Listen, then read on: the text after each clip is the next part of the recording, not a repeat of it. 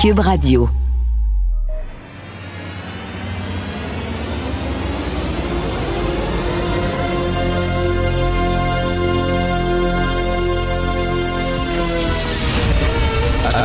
Attention, cette émission est laissée à la discrétion de l'auditeur. Les propos et les opinions peuvent choquer. Peuvent choquer. Oreilles sensibles s'abstenir. Richard Martineau. Martino. Un animateur pas comme les autres. Richard Martineau. Cube Radio. Je sais pas si vous avez vu ça euh, dans le journal La Presse, mais Radio-Canada qui se plaint, ils n'ont plus d'argent. Ils ont plus d'argent, ils disent qu'ils sont pris vraiment à la gorge et se demandent quoi faire. Eh, écoute, Radio-Canada sous pression budgétaire. Alors là, ils préparent euh, peut-être des compressions. Oui, effectivement, c'est triste. Il y a des gens qui vont perdre leur job. C'est jamais joyeux quand ça arrive. Mais tabarnouche, Radio-Canada, du fric qui en chie. Ça leur sort par les oreilles. Et écoute, là, Radio-Canada reçoivent 1 milliard, quoi, 200 millions, 1 milliard 300 millions par année. Et on dit ça, ça va vous permettre d'arriver avec une programmation complémentaire. Vous n'aurez pas besoin de courir après la publicité. Vous n'aurez pas besoin d'avoir des codes d'écoute à tout prix. Vous allez pouvoir faire une programmation complémentaire que les diffuseurs privés ne peuvent pas faire des émissions culturelles, des émissions littéraires, par exemple. Le privé peut pas faire ça parce que ben ça marche pas, t'as pas de code d'écoute, pas de code d'écoute, pas de publicité, et puis ben on le sait que le privé vit de la publicité. Donc on a dit à Radio Canada, on vous donne 1 milliard 200 millions par année. Pas besoin de jouer la game, de la, course au code d'écoute. Est-ce qu'ils font des émissions culturelles littéraires? Est-ce qu'ils passent des documentaires? Hein, non. C'est vraiment Radio-Canada. Ils font des émissions de variété, ils font des quiz, ils jouent sur le terrain des, euh, des diffuseurs privés. Et là, les diffuseurs privés, c'est comme si tu étais en compétition avec quelqu'un qui est dopé.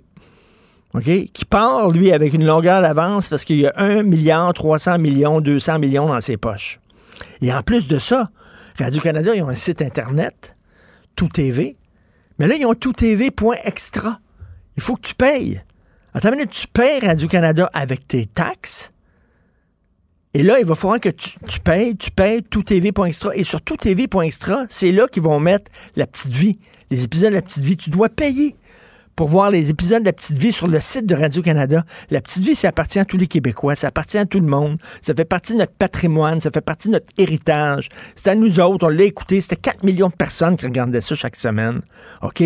Ça fait partie de notre héritage. Il me semble que tu veux montrer La Petite Vie à un immigrant qui vient d'arriver, non, il faut que tu payes. Faut que tu payes. L'argent, c'est. Ah ouais, l'argent, faut que tu payes. Puis sur tout TV, point extra, tu as Véro TV. Alors, Véro TV, elle, fait des émissions produites par sa boîte, KO TV, mettant en vedette sa famille. Alors là, Véro et Louis Morissette, ils ont un enfant qui se lance dans le stand-up. Alors là, il prépare son premier stand-up. Je pense qu'il va faire la première partie de ses parents.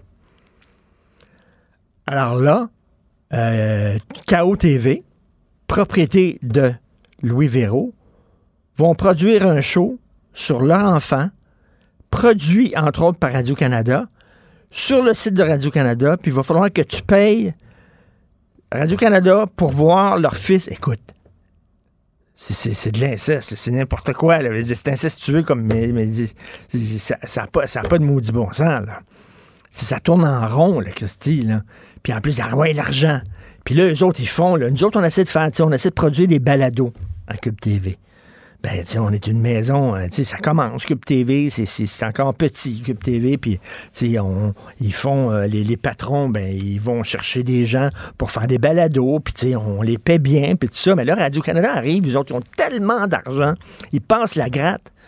Les autres, ils, peuvent, ils peuvent, ils peuvent euh, offrir des salaires qui sont le double de ceux qu'on offre nous autres. Pense la gratte. Ils ont tellement d'argent. Puis même si c'est pas écouté, euh, ils s'en foutent, eux autres. Là. Ils n'ont pas besoin. Là. Ils ont tellement d'argent. Après ça, ils se plaignent. Nous autres, on n'a pas de fric.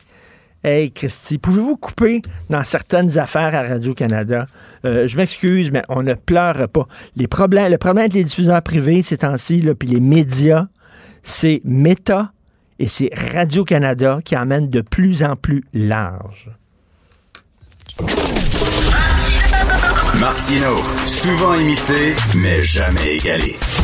Vous écoutez Martino. Cube, Radio. La criminalité, c'est un cycle. Et tu vois, le nouveau procès va se dérouler sans qu'aucun témoin ne se présente à la barre. L'histoire des criminels racontée par l'unique journaliste d'enquête, Félix Séguin. Salut Félix. Alors, tu veux revenir sur cette entrevue que le chanteur euh, Yann Perrault a accordée à Stéphane Bureau. Yann Perrault, on sait qu'il avait fait l'objet d'allégations sur la fameuse liste euh, où on, nommait des supposés agresseurs sexuels. Il avait été visé du doigt, lui. Oui, puis je, t'en parle, c'est pourquoi? Parce que je trouve ça intéressant que les temps euh, changent assez pour qu'on soit passé des dénonciations d'inconduite sexuelle à offrir, en fait, tribune, non pas de rédemption, mais une tribune d'explication euh, à Yann Perrault, puis à, tous ceux, en fait, là, qui ont dénoncé à ce moment-là. Alors, sans porter jugement sur la dénonciation elle-même, portons jugement euh, ou expliquons la vie plutôt de Yann Perrault maintenant, qui dit à Stéphane Bureau jugé disproportionné, parce qu'il a toujours la difficulté à exercer son métier trois ans après ces allégations-là de nature sexuelle qui l'ont forcé à se retirer de la vie publique. Donc, il juge disproportionné qu'il a de la difficulté à, faire son métier. Il est exilé en France. Ben, pas exilé, mais en tout cas, il a choisi la France euh, pour des aspirations professionnelles. Et il dit, je cite, sur une échelle de 1 à 10 en termes de gravité, je pense que j'étais pas à 10. J'ai étranglé personne. Euh, ça a été diffusé donc euh, ce matin à Cube Je vous conseille d'aller écouter ça à nouveau. Alors Stéphane lui demande s'il juge que son absence euh, forcée est proportionnelle aux faits qui sont allégués. Il dit non. Je ne pense pas avoir touché la fesse de la fille. la fille soit encore en, insomnie. Moi, je fais encore de l'insomnie. Alors, il exprime des regrets, mais il, trouve ça, trouve ça assez inconfortable. C'est ce qu'on comprend. Et il dit même que les gens du, du showbiz sont encore mal à l'aise euh, de, de, de, s'afficher avec lui, d'avoir reçu des dizaines de courriels. C'est euh, beaucoup de discussions qui lui prouvent ça, que les gens sont inconfortables de s'afficher à ses côtés, euh, parce qu'ils ont peur, semble-t-il, qu'il refasse une connerie. Je le cite, il me dit, j'ai confiance en toi, mais j'ai peur que ça mette dans l'arbre. Honnêtement. Euh, ce que je trouve encore plus particulier, euh, particulier et utile, tu vois, sentiment partagé, euh, après l'entrevue de, de, Stéphane Bureau avec Yann Perrault. Il, il croit bon de spécifier qu'il a toujours été un woke. Il a toujours été un woke. J'ai toujours été un woke, puis je me considérais comme un allié des féministes. Euh, ah, ça, attends excuse-moi, le, fait que tu as été un woke, ça, ça devrait, ça devrait te protéger, cela. comment ça se fait qu'ils m'ont attaqué, moi?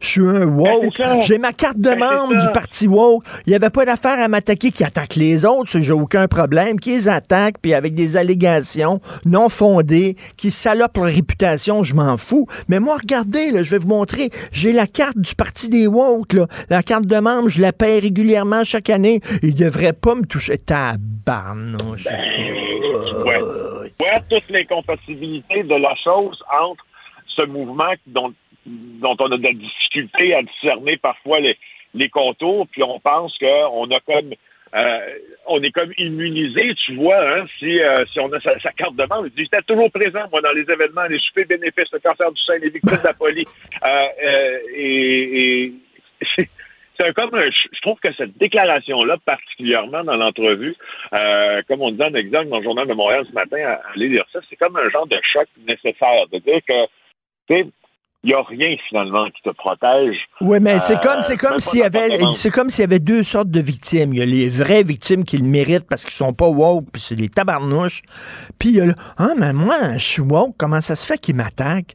Ben oui, mais ces gens-là attaquent tout le monde. Réveillez-vous, Christy, réveillez-vous. Là, c'est la révolution qui est en train de manger ses propres enfants. C'est exactement ça. C'est un train qui est parti à toute vitesse, qui a pas de frein.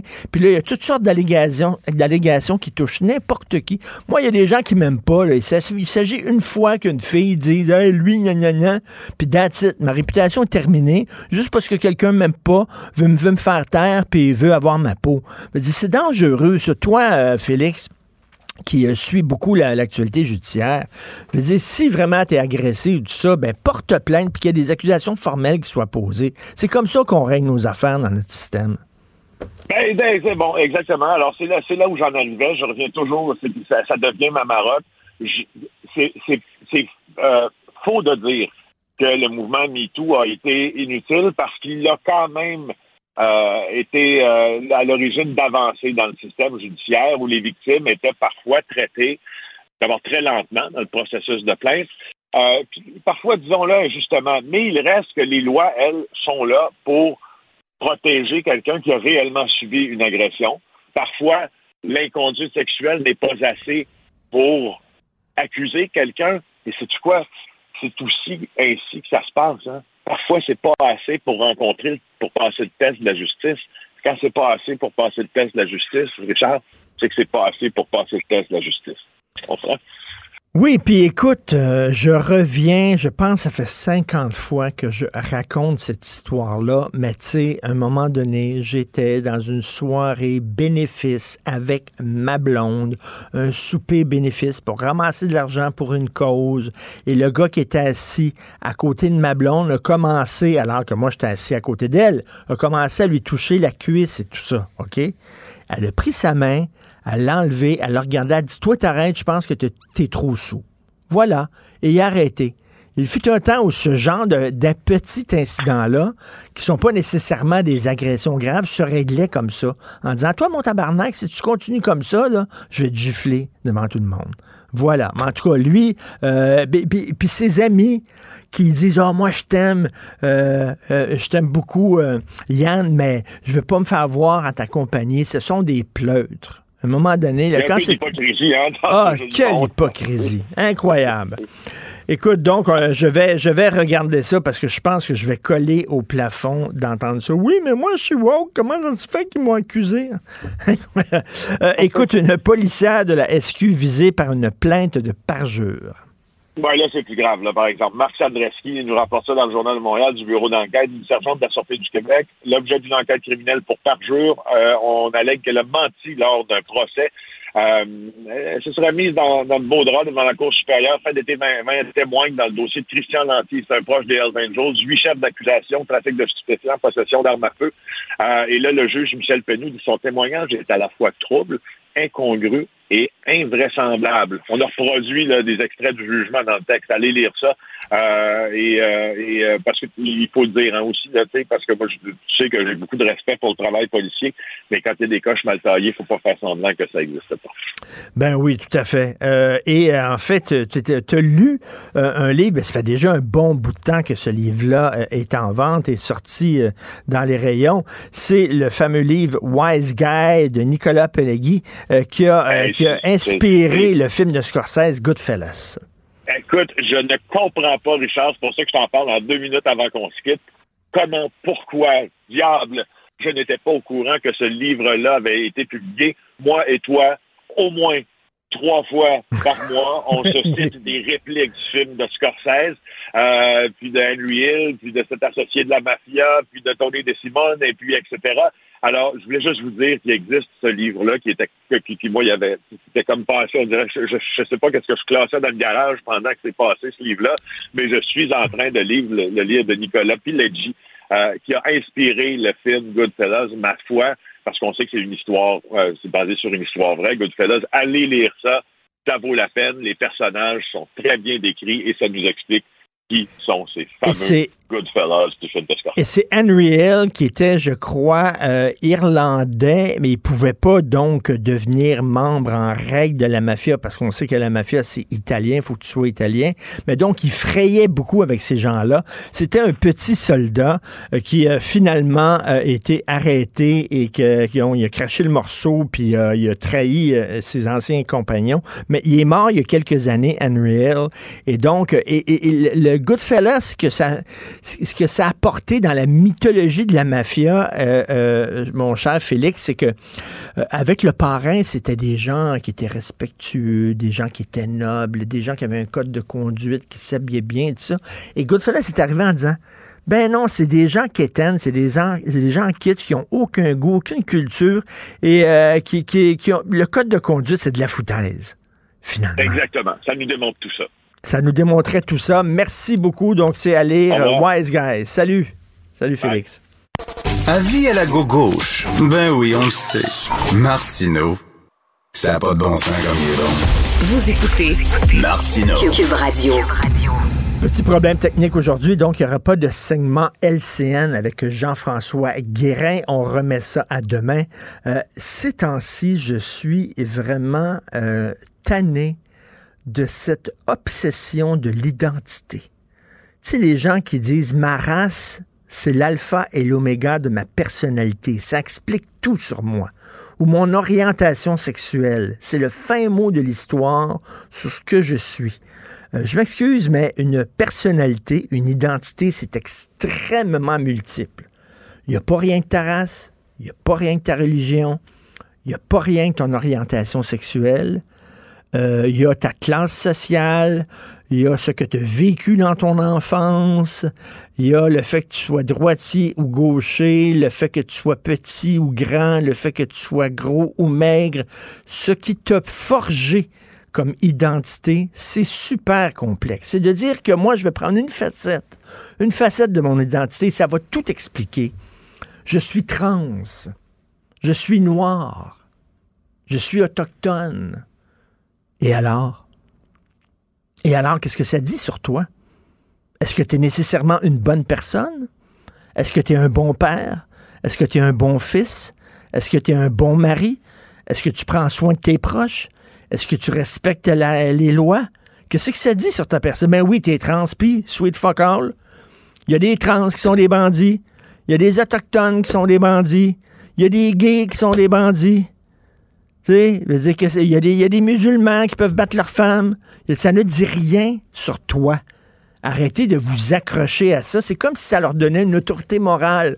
Oui, mais moi, je fais partie d'une minorité. Donc, donc, par essence, je suis moralement supérieur à vous. Ben, fuck you, tout.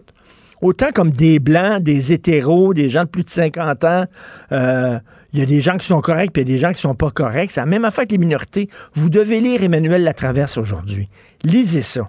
Parce qu'elle parle euh, de l'aveuglement qu'on a eu face à ce, soldat ukrainien qu'on a présenté comme un héros, puis finalement, c'est un nazi.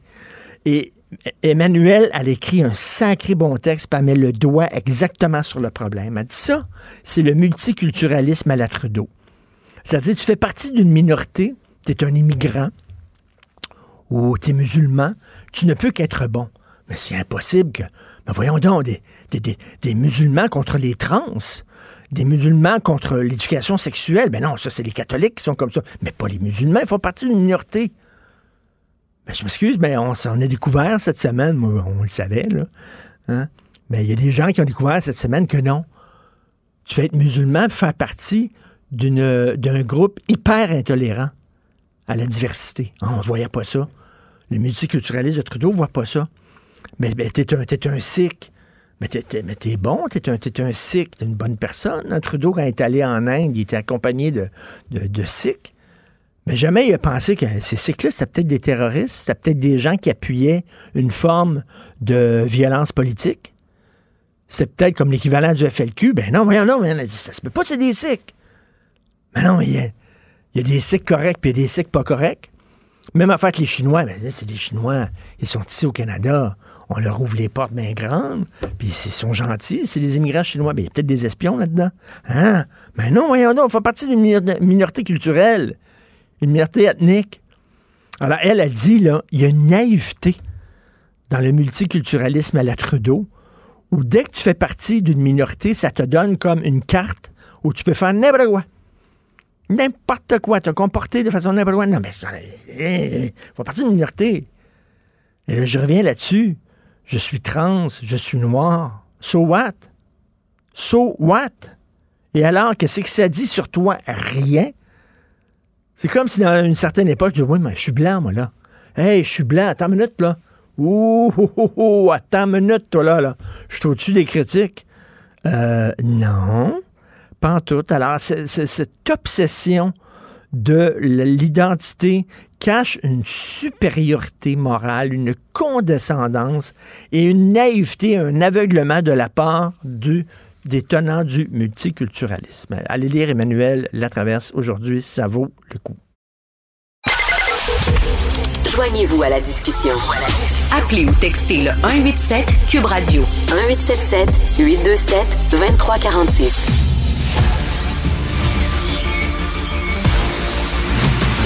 Jean-François Lisée. On va juste dire qu'on est d'accord. Thomas Mulcair. Je te donne 100% raison. La rencontre. C'est vraiment une gaffe majeure. Tu viens de changer de position. Ce qui est bon pour Pitou est bon pour Minou. La rencontre. Lisée. Mulcair. Jean-François, je vais faire une petite parenthèse sur l'identité de genre, car je t'ai vu à Radio-Canada te coltailler avec une adepte de la théorie du genre, et tu disais, un des problèmes, c'est pas qu'on enseigne l'ouverture à la diversité, puis aux gays et aux trans à l'école, c'est que il n'y a jamais un exemple positif qui est donné concernant les hétérosexuels. C'est toujours vu comme un problème.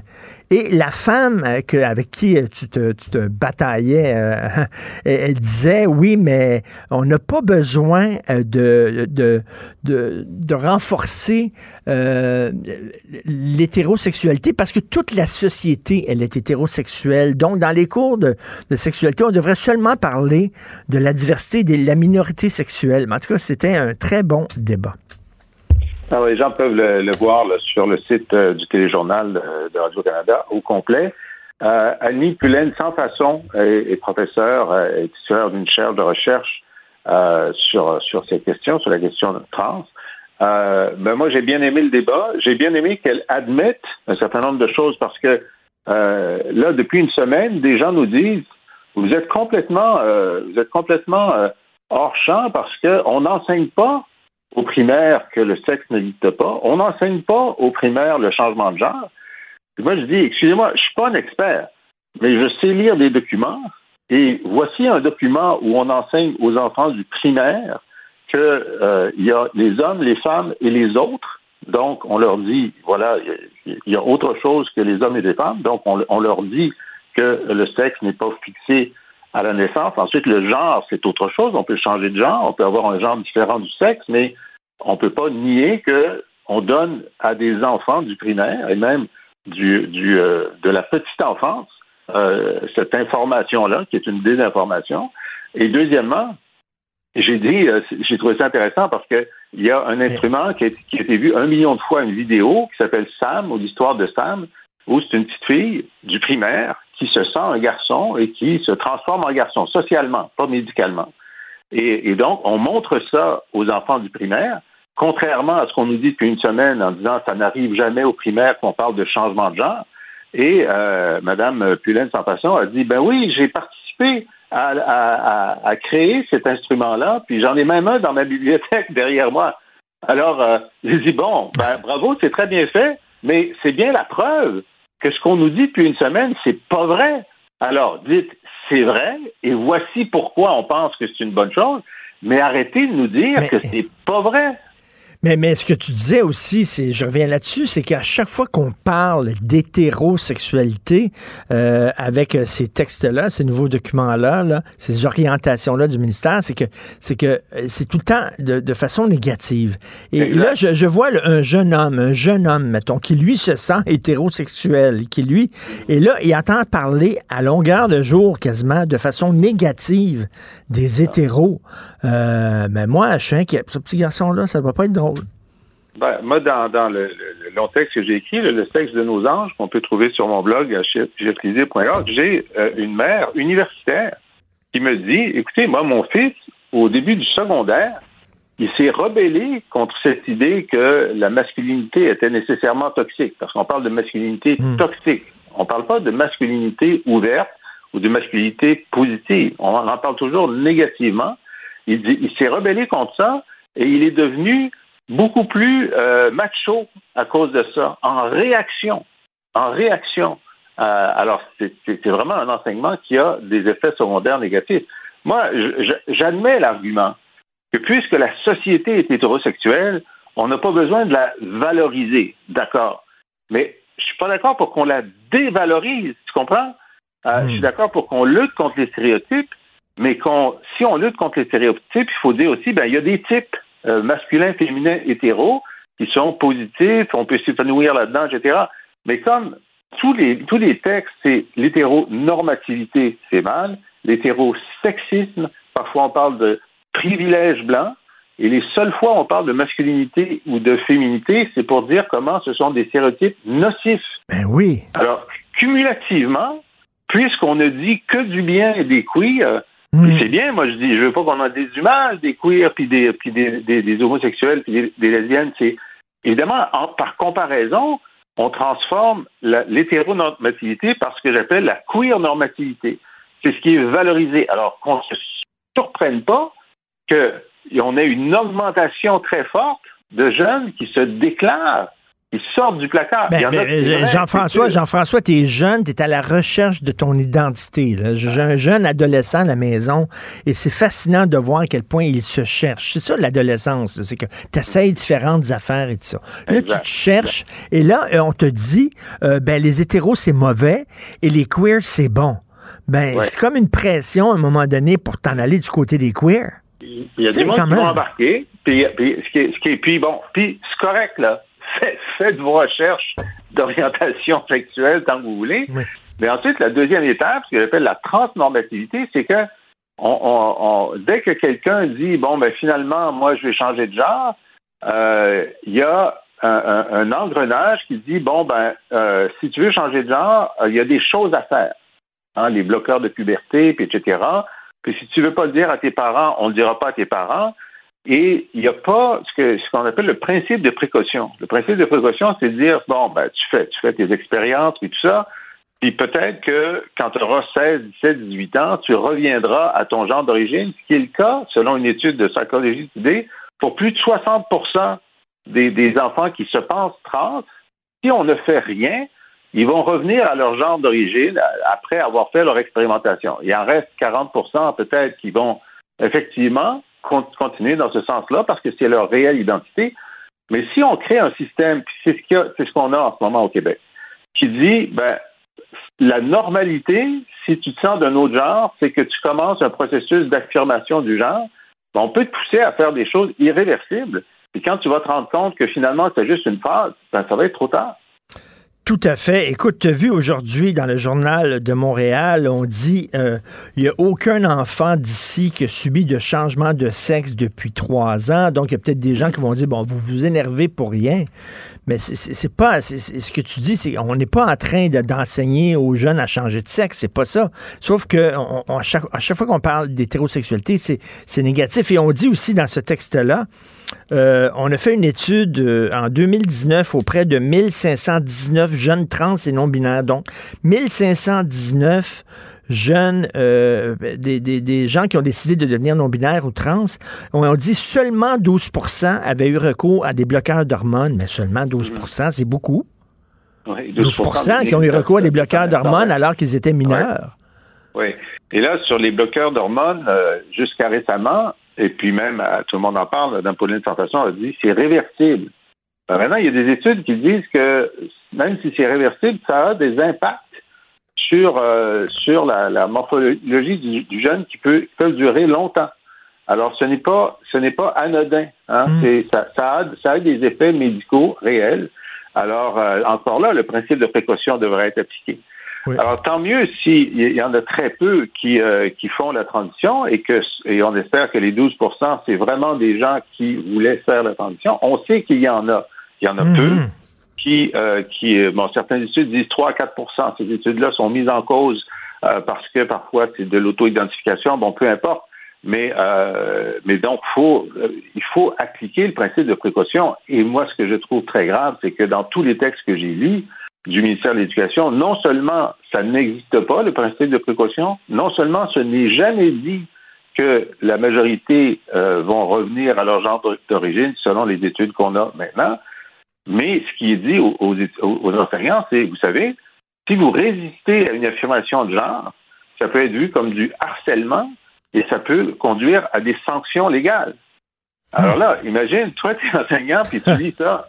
Vas-tu te mettre la tête sur le bio, sais, pour dire euh, il faudrait peut-être réfléchir, puis attendre une couple d'années, puis voir comment ça se ça se, ça, ça, ça se passe dans, dans la vie de la personne? En tout cas, comme dit, euh, comme dit François Legault, il faut aussi euh, comprendre euh, l'inquiétude de certains parents qui se posent des questions légitimes là-dessus. Exact. Est-ce Et que puis, je tiens à dire une chose là, sur, sur les Québécois là, qui sont Oui. admirables. Angus Reid a fait un sondage il y a deux semaines où on voit que 80% des Québécois veulent que les parents soient informés s'il y a un changement de genre à l'école, puis même un changement de genre social. C'est-à-dire que tu as changé de nom. Tu étais Paul, tu deviens Paul. OK? Ils veulent être informés. Mais de 70 à 80 des, des, des Québécois disent si mon enfant voulait faire un changement de genre, je l'accueillerais puis je l'accompagnerais. Alors, ce n'est pas de l'homophobie puis de la transphobie. C'est, on est extraordinairement ouvert à ça, mais on veut être comme parents dans le processus. si on est si ouvert que ça, et moi je suis d'accord avec toi, comment ça se fait qu'on on attaque autant les Québécois, vous êtes fermés, vous êtes intolérants, vous êtes transphobes, vous êtes homophobes, vous êtes contre les Autochtones. Et comment ça se fait qu'il y a tant d'immigrants qui veulent venir ici d'abord? Il me semble que, tu sais, si on est si épouvantable que ça, comment ça se fait qu'ils veulent tous venir ici? Il me semble que Ben, s'il y a un notre niveau de endroit... Ben oui. notre niveau de vie, et puis les, les couleurs d'automne, puis ils veulent jouer dans la neige. OK? Malgré ça, malgré ça. Alors, écoute, je vais te. Des meilleures expressions que j'ai entendues, c'est de Sugar Sammy. Quand Sugar Sammy parle pas des Québécois, je le trouve drôle et pertinent. D'accord? Alors, dans, un- dans un de ces trucs, ça se passe à Toronto, et puis c'est un Pakistanais, puis son voisin, c'est un, c'est un blanc protestant, euh, progressiste. Il dit, voyons, on va voter NPD, on va voter libéral, on va pas voter conservateur. Les conservateurs, c'est des racistes. Alors, le, le- le voisin d'origine pakistanaise, il dit, il dit, c'est vrai, c'est vrai, mais avec ma baisse d'impôts, je vais pouvoir m'acheter une piscine. Excellent. Est-ce que le président de la Chambre des communes, M. Rota, devrait démissionner selon toi, Jean-François? Ben, il, dev- il devrait se faire démissionner. Écoute, regarde, le, le, le, le, le dommage réputationnel du Canada au cours des 48 dernières heures, je pense que c'est un des pires dans son histoire. Je je- Ah de me souvenir d'un moment où on a eu l'air le plus fou dans, le monde, et en plus, on a fait un don de propagande à, euh, Moscou en, lui donnant l'occasion de dire, ben, vous voyez, Zelensky, c'est un nazi, on vous le dit depuis le début, il est allé applaudir un nazi avec son ami Trudeau à Ottawa. OK? Alors, c'est tellement grave que le seul contre-signal disponible à court terme pendant que le monde entier s'intéresse au Canada pendant 10 minutes, c'était pour Trudeau de dire c'est tellement grave, je suis tellement fâché que j'exige la démission du président de la Chambre, même s'il est un membre de mon parti. Et donc, et c'est lui qui devrait mettre, euh, qui devrait, euh, puisqu'il- puisque Rota ne démissionne pas immédiatement, il devrait déposer la motion de censure à Rota. Lui, personnellement, Justin Trudeau. C'est la seule façon qu'il y ait un titre un peu partout dans le monde, euh, Trudeau contre-attaque. C'est ça le titre qu'on veut pour le bien du Canada. Tu sais comment le bien du Canada est proche de mon cœur. Mais là, mais là c'est vraiment ce qu'il faudrait faire. Et là, il a refusé de faire ça. Et hier, c'était du Justin Trudeau tout craché. Là. Il est allé devant les caméras, puis il a dit c'est inacceptable, c'est extraordinairement embarrassant, y compris pour nos amis ukrainiens. Donc, je m'en vais. Donc, rien. Ben, si c'est inacceptable, ça devrait être inaccepté. Tu sais, pourquoi, pourquoi tu dis pas gars de s'en aller? Bon.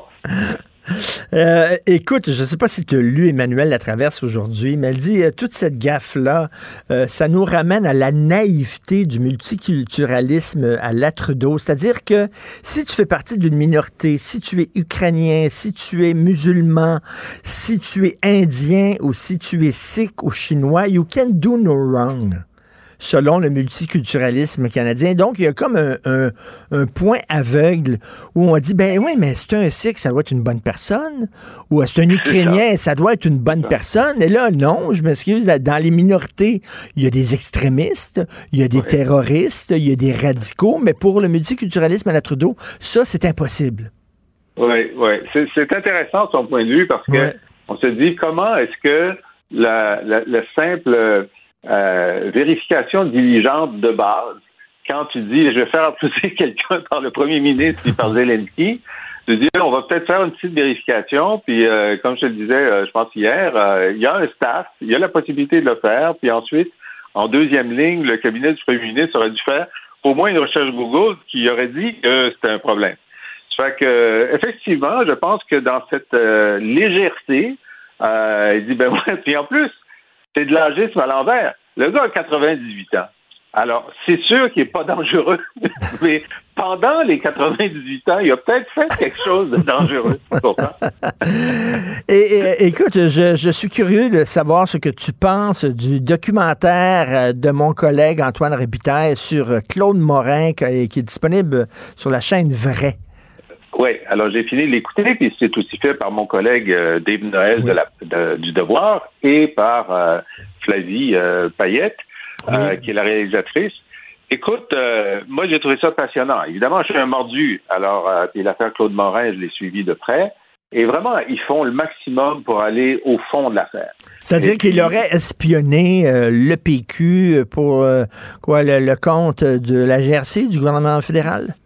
Bon, c'est-à-dire qu'il était un informateur, donc son autre code c'était French Minuet, parce que les autres ils parlent pas français, donc ils donnent des, mots de passe, des mots de code anglophones même. Euh, et puis il avait commencé.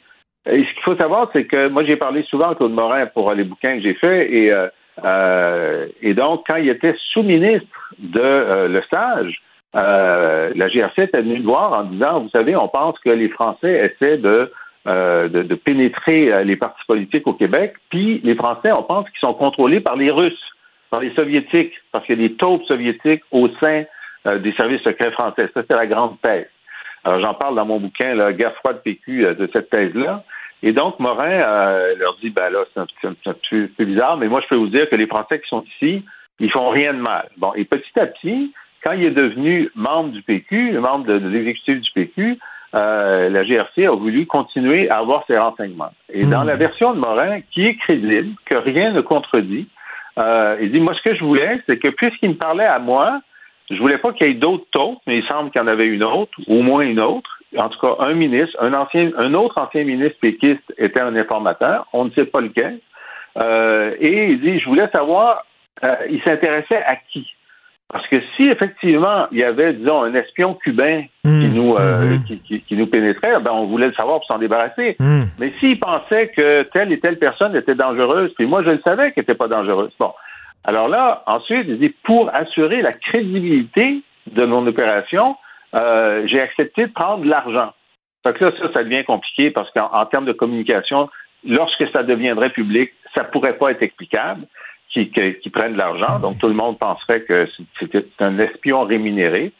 Et là, quand c'est devenu public, évidemment, il y a eu euh, cette suspicion qu'il avait trahi le Parti québécois, alors que la démonstration est assez bien faite par euh, Robitaille et, et, Noël que non, il n'y a pas de trahison mais est-ce qu'il avait quand même averti ses supérieurs au parti, euh, M. Lévesque et tout ça, en disant je suis en train de jouer ce jeu-là à la John Le Carré? Est-ce qu'ils avaient averti ou pas? Bon, alors, il, dit qu'il avait averti l'évêque, mais que l'évêque n'avait pas vraiment porté attention. Ça, c'est bon, on ne sait pas dans, quelle mesure euh, il l'a correctement hmm. averti, mais Marc-André Bédard, ministre de la Justice, lui confirme, a confirmé à l'époque, oui, oui, il m'avait averti, j'avais demandé d'arrêter, mais d'y retourner pour deux rencontres. OK? Alors, donc, ça, c'est confirmé. Euh, mais ensuite, selon Bédard et selon euh, Jean-Roch Boivin, qui est interviewé, il a continué plus longtemps que ce que lui prétend. C'est-à-dire, il a continué jusqu'en 78, peut-être 79. Puis Morin nie ça. Alors, il y a une zone grise, là, sur le moment de la fin, mais ça ne change pas le cœur de l'affaire. Hmm. Et je trouve que euh, je trouve que le documentaire, euh, bon, par exemple, Pierre Dubuc, là, de, de l'autre journal, lui, il dit c'est un traître, puis il travaillait pour la CIA. Bon, ben très bien, ils vont le voir, puis il dit c'est quoi tes preuves? Il dit j'en ai pas. Bon, merci, bonjour. c'est juste ton opinion. Alors donc, il, faut, il, il, ratisse très large, puis il, tourne toutes les pierres qui peuvent tourner. Et euh, franchement, je trouve que c'est du bon boulot. Puis ceux qui s'intéressent à l'histoire politique moderne du Québec, parce que le fond de scène de ça, c'est toute l'opération euh, de, de tentatives par le fédéral de pénétrer le PQ. Ben, c'est Fantan, ça nous ramène à l'actualité avec euh, la découverte de Fantan, euh, l'escouade spéciale chargée d'espionner les souverainistes mis sur pied par Pierre Elliott Trudeau. Merci beaucoup, Jean-François. À demain, bonne journée. Merci à toi. Salut. À demain. Martino. Le cauchemar de tous les woke.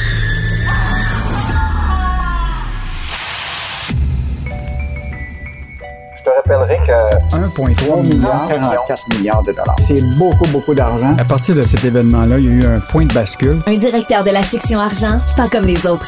Yves Daou. All in, ready or not, I'm all in. I hit the jackpot, all in. Well, I can live. She feels the same way too. All in. Hey, une petite séance de danse en ligne un matin, Yves. all in. Euh, Montréal est all in, hein? Yves? Écoute, je, te passe cette euh, chanson-là de Laurie Leblanc, qui est un chanteur country du Nouveau-Brunswick.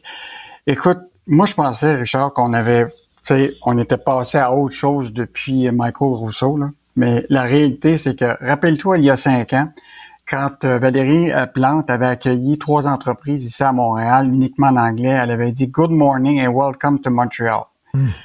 Puis là, aujourd'hui, Écoute, l'événement le plus important de l'intelligence artificielle au Canada, qui va avoir lieu au Palais des Congrès, et l'événement a été baptisé All In. Écoute, là, bon, évidemment, bon, tu as Louise Baudouin, l'ex-ministre de la francophonie, qui dit c'est très décevant. Ça donne l'image encore d'une ville francophone, des, ça parlait d'une ville métropole francophone des Amériques. Tu comprends ça? Ah Puis elle dit sais, on progresse pas, on continue comme si c'était normal, puis et donc là, l'idée, c'est qu'évidemment, nous, on a interrogé tout le monde qui était autour de l'organisation, et là, tout le monde marche sur des... Ils ont toutes peur de, de, réagir. Il n'y a personne qui a voulu réagir. L'Université McGill, l'Université de Montréal, le Conseil d'innovation du Québec, Montréal International. Écoute, on les a tous appelés. La Chambre de commerce du Montréal métropolitain, qui est celui qui pousse l'idée de j'apprends le français. Puis personne ne veut réagir à, tout ça. Mais il y en demeure pas moins que c'est quand même incroyable que l'organisation a décidé de baptiser ça All In. Ils disent c'est pour montrer que tout l'écosystème de l'intelligence artificielle est présent à Montréal pendant deux jours. Ben, la charte de la ville de Montréal, le point numéro un de la charte de la ville, Montréal est une ville française une ville française. Et là, ben, cela dit, quand on se compare, on se console, parce qu'on va dire à Paris, c'est le genre de, nom qu'ils auraient utilisé aussi à Paris, les Français. In. Oui, mais Richard, en France, en, France, le, français n'est pas en danger. Exactement. Au, au, Québec, l'enjeu, c'est qu'on a à défendre cette langue-là. Euh, dans un monde anglophone. Puis, puis tu sais, la question de, du français, dans la langue d'affaires, c'est un enjeu depuis, tu sais, te rappelles la loi 96. Là. Tu sais, tu te rappelles un débat, la Chambre de commerce, tout le monde des affaires s'était opposé à la loi 96, qui faisait en sorte que le français devenait plus présent dans le monde des affaires. Là, il y a eu beaucoup de contestations, de débats. Là, finalement, tout le monde est rentré dans l'ordre. Hein. Tout le monde, finalement, la Chambre de commerce a dit, finalement, notre chicane avec Simon Jolin mmh, Barrette, mmh. c'est correct. On, on accepte le principe de la loi. Sauf que, écoute, en fin de semaine, j'ai ça dans le Globe and Mail. Écoute, un article qui fait presque deux pages, et le titre, c'était Quebec wants French to be the language of the workplace could cause the province business. là, tu, tu, tu commences à lire tout ça. Et tout le monde, là, privately, privately, tout de façon privée, disent ça marche pas la loi 96, etc. Il y a même un, un, PDG d'une entreprise qui, lui, a voulu être visible avec son nom de son entreprise. Sauf que quand tu leur demandes de répéter ça en français, ils veulent pas. Donc, c'est intéressant, hein? Ils s'opposent à la loi 96 en anglais. Ils font ça euh, de façon systématique, mais quand les journaux francophones, on les appelle pour leur demander de répéter exactement ça. Ah là, ils veulent pas. Ils veulent pas. Ils veulent pas. Mais là, là cet événement-là, là, euh, un événement international, j'imagine qu'ils ont, reçu des subventions euh, de Québec. Euh, comment ça se fait que Québec n'exige pas que le nom de l'événement soit en français? Écoute, le commanditaire principal, c'est la ville de Montréal. OK? Mais c'est intéressant, on a interrogé le cabinet du ministre responsable de la langue française, Jean-François Roberge. Écoute bien ce qu'il dit. Il dit la loi Et la loi dit que si c'est un événement, un congrès d'un colloque destiné uniquement à un public spécialisé ou restreint, ça peut être dans, une autre langue. Au lieu de, de défendre le concept, de, comme l'a dit euh, euh, Louise Baudouin ce matin, c'est encourageons-nous à baptiser des événements francophones, eh avec un nom français pour qu'on rayonne, puis que même les gens qui sont de, de l'extérieur, même si c'est des anglophones, je suis d'accord, il va y avoir la, la, traduction simultanée, il va y avoir des documents, mais la réalité, je, pense qu'on aurait pu baptiser ça au lieu de all-in, peut-être tous ensemble ou misons ensemble. Mais il me semble qu'il y a tellement de mots. À... Ben oui. Ah. Non, non, c'est déplorable, absolument pas. Là, justement, tu parles d'électricité, tiens, en parlant dans l'anglais, show me the money. Écoute, quelle méchante bataille déjà, parce que, bon, hier, là, il y avait le, la conférence des gouverneurs de la Nouvelle-Angleterre et des premiers ministres de l'Est du Canada, qui se réunissaient. Évidemment, il y avait le premier ministre de Terre-Neuve qui était là, M. Furry. Et là, évidemment, on lui a demandé comment ça allait les négociations avec euh, François Legault et lui par rapport à, à l'hydroélectricité, parce que tu sais que l'enjeu pour le Québec, là, actuellement, c'est qu'il faut trouver l'électricité. Hein? D'ici la fin des deux prochaines décennies, on va avoir besoin là, de 100 TWh de plus d'électricité. Et là, évidemment, on compte sur Churchill Fall pour être capable de compenser cette partie-là. Et là, les négociations sont parties. Il y a un bout de temps, François Legault avait dit qu'il reconnaissait que c'était devenu une mauvaise entente pour Terre-Neuve. Il y avait il y a quelques mois. Mais là, hier, là, il a dû changer de discours parce que Andrew Furry a dit clairement là, qu'il va falloir que le gouvernement du Québec monte l'argent pour renégocier le nouveau contrat. Ah. Et, donc, euh, là, écoute, eux autres, ils le voient, le contrat qui a été signé historique avec eux autres, là, ça leur apportait un prix modeste de 0.2 cents du kilowatt, alors que le Québec le pouvait revendre ça à 8, 10 et 12 cents. Donc, durant cette entente-là, ça, ça a rapporté 2 milliards à Terre-Neuve, puis nous autres 28 milliards. fait que, on s'entend-tu qu'eux autres, ils nous entendent avec un, tu sais, euh, avec euh, au, au, au, contour, c'est-à-dire de pouvoir renégocier à la ben hausse. Évidemment, François Legault a répondu hier, il dit, bon, écoute, c'est vrai là, que l'entente est pas, mais ils s'attendent à dire, écoutez bien, pour, c'est beau les Churchill Falls, tout ça, mais ça vous prend une ligne d'électricité, d'hydroélectricité pour transporter cette, euh, cette électricité-là, et c'est nous autres qui a la ligne. Donc, la négociation est mal partie, moi. C'est très mal parti. Et comme dirait Tom Cruise dans la version française de Jerry Maguire, montre-moi le fric. Montre, je sais pas comment ils ont traduit ça. Je sais pas comment ils ont traduit ça en français. Montre-moi le fric. Merci beaucoup, Yves Daou. À demain. Salut. Salut. À demain, au plaisir. Bye. Martino. L'opinion populaire. L'opinion populaire. Tout savoir en 24 minutes c'est possible. Chaque jour, 16h30 et 18h, Mario Dumont et Alexandre Morin-Villouellette repassent en revue les faits marquants du jour. Soutenu par l'analyse et les commentaires de Mario Dumont.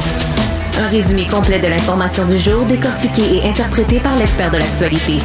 Tout savoir en 24 minutes, disponible en balado dans la section radio de l'application Cube ou du site cube.ca. Joignez-vous à la discussion. Appelez ou textez le 187 Cube Radio 1877 827 2346. Alors, on sait qu'il y a la fameuse petite lumière bleue des écrans électroniques, que ce soit les cellulaires ou les ordinateurs. Euh, ça crée de l'insomnie, entre autres. Hein. ça cause de l'insomnie auprès des jeunes, euh, du stress aussi. Mais là, il y a des chercheurs qui ont révélé que cette lumière-là émise par les écrans digitaux pourrait également être lié à une puberté précoce chez les garçons et chez les filles. C'est incroyable. Ça a un effet sur la croissance des individus. On dirait un film de David Cronenberg. Nous allons en parler avec euh, le docteur Marc Hébert, professeur titulaire au département d'ophtalmologie euh, et aussi euh, M. Hébert, département d'ophtalmologie de l'Université Laval. Et il est aussi un spécialiste de l'étude de l'horloge biologique la chronobiologie. Il est avec nous, docteur Marc Hébert. Bonjour. Bonjour. Ben, comme je le disais, on, savait que ça causait l'insomnie, peut-être du stress. Les jeunes qui regardent leur euh, écran avant de dormir ont de la difficulté à dormir comme faut. Mais là, comment une lumière peut avoir un impact sur euh, la puberté? Ça, euh, ça semble assez particulier. Oui, c'est assez particulier. C'est sûr que les recherches euh, qui ont été utilisées utilisent des, souris. Donc, euh, les rongeurs, euh, évidemment, c'est des animaux nocturnes et non pas diurnes. Donc, c'est des animaux qui vivent de nuit puis qui dorment le jour. Donc, la lumière qu'ils ont utilisée pourrait causer un, pourrait être un stresseur. Mais aussi, on sait que cette lumière enrichie de bleu-là va supprimer l'hormone mélatonine. La mélatonine, c'est une hormone et elle est libérée partout dans le sang. Euh, dans le corps via le sang. Donc, on, ça affecte plusieurs organes au niveau euh, du corps. Donc, c'est peut-être pas surprenant que ça pourrait affecter euh, d'autres hormones qui seraient liées à, la puberté. C'est quoi la mélatonine circule dans le sang lorsqu'il fait noir? Elle a besoin d'obscurité, c'est ça? S'il y a de la lumière qui rentre dans le corps d'un être humain, la mélatonine reste dans, dans sa petite grotte, et elle sort pas. Oui, c'est exact. La mélatonine, c'est un cycle de 20 sur 24 heures qui est produit. Donc, la sécrétion se fait vers 20 heures. Il va arrêter, euh, la sécrétion va arrêter un peu avant le réveil, vers 7 heures, 8 heures le matin. Par contre, si on expose quelqu'un à de la lumière enrichie de bleu ou n'importe quelle lumière bleue, en fait, euh, on va supprimer sa production directement. Donc, c'est une hormone qui va répondre directement à la lumière. Et si on supprime sa production, bien évidemment, on va influencer aussi euh, la synchronisation de notre horloge biologique. en fait, l'horloge biologique attend deux signaux. Le signal de noirceur le soir pour lui dire que la nuit a débuté et le signal de lumière le matin pour lui dire que le, jour a débuté. La mélatonine va confirmer ce signal-là de noirceur parce que la mélatonine ne peut être produite qu'à la noirceur. Et si elle n'est pas produite, ben, pour l'horloge biologique, ça va être un indicateur que le jour n'est pas terminé, donc il va y avoir une désynchronisation, donc il va y avoir un décalage du sommeil, il va y avoir une perte de sommeil, etc. Hmm. Mais cette hormone-là est importante, mais on ne connaît pas tous les effets de la mélatonine, on sait qu'elle va partout, mais on ne connaît pas tous ses effets. Et là, vous avez parlé de lumière bleue. Mettons, si les fabricants euh, d'ordinateurs euh, disait demain, ben, ça va être une lumière jaune et ce sera plus une lumière bleue qui va. Est-ce que ça, ça aurait un impact sur la mélatonine ou c'est toute lumière, qu'elle soit bleue ou jaune ou rouge? En fait, on sait que depuis 2000, 2001, que notre horloge biologique perçoit presque essentiellement juste la portion bleue du spectre de lumière naturelle. Donc, la lumière naturelle, qui est blanche en principe, va contenir du bleu, du vert, euh, du jaune, du rouge. Donc, notre horloge, elle, ne perçoit juste que la portion bleue comme telle, qui est produite toute la journée en fait. Hein. Si vous allez à l'extérieur, il y a de la lumière bleue en continu jusqu'à la fin de l'après-midi. Donc, euh, si vous avez, par exemple, un filtre anti-bleu, vous avez ça maintenant, vous avez vos téléphones, vos appareils électroniques, mm. vous avez tous ces filtres, filtres sombres, filtres euh, pour euh, protéger les yeux, etc. Donc, c'est jaune-là, quand vous les mettez, vous allez voir que l'image va être un peu plus jaune. Ben ça, évidemment, ça va aider, ça va empêcher la suppression de mélatonine, même si vous recevez de la lumière. Donc, ça va couper tout ce qui est bleu, ça va laisser transparaître tout ce qui est vert, le jaune et le rouge. Vous allez bien voir, évidemment, mais vous ne supprimerez pas votre mélatonine. OK, là, ça pourrait causer, c'est ça, une puberté précoce chez les garçons comme chez les filles. Euh, bon, c'est des tests qu'on a fait avec des souris. Euh, ça, montre à quel point la lumière a un impact sur nous. Euh, docteur, euh, docteur Hébert, pendant un an, euh, j'ai co-animé l'émission du matin à LCN. Je devais me lever comme vers 3h30, 4h du matin, en pleine obscurité, me coucher au printemps, l'été, alors qu'il faisait encore clair dehors. C'était une année, là, je rentrais dans les murs quand je marchais, j'étais comme jet lag, comme on dit, à longueur de jour. Je n'avais pas d'énergie, j'ai trouvais ça extrêmement difficile. Euh, ça a un impact, la lumière, l'obscurité, sur comment on se sent. Oui, ben, l'expérience que vous décrivez, c'est vraiment l'expérience du décalage horaire. Oui, c'est ça. Euh, presque 50% de la population va le vivre cet hiver. Euh, on manque de lumière le matin, donc notre horloge ne reçoit pas son signal de synchronisation. On utilise nos appareils électroniques le soir, donc on décale, on dort moins et notre horloge est, pas bien synchronisée avec notre environnement. L'été, les chances que ça survienne sont moins euh, évidentes parce que le soleil se lève très très tôt. Euh, à moins d'avoir une chambre parfaitement obscure, vous allez avoir de la lumière naturelle qui va pénétrer. Vous allez vous lever, vous allez avoir de la lumière naturelle. Mais l'hiver, souvent les gens vont partir travailler sans lumière naturelle, vont revenir du travail sans lumière naturelle. Donc, ça va être de la lumière artificielle toute la journée.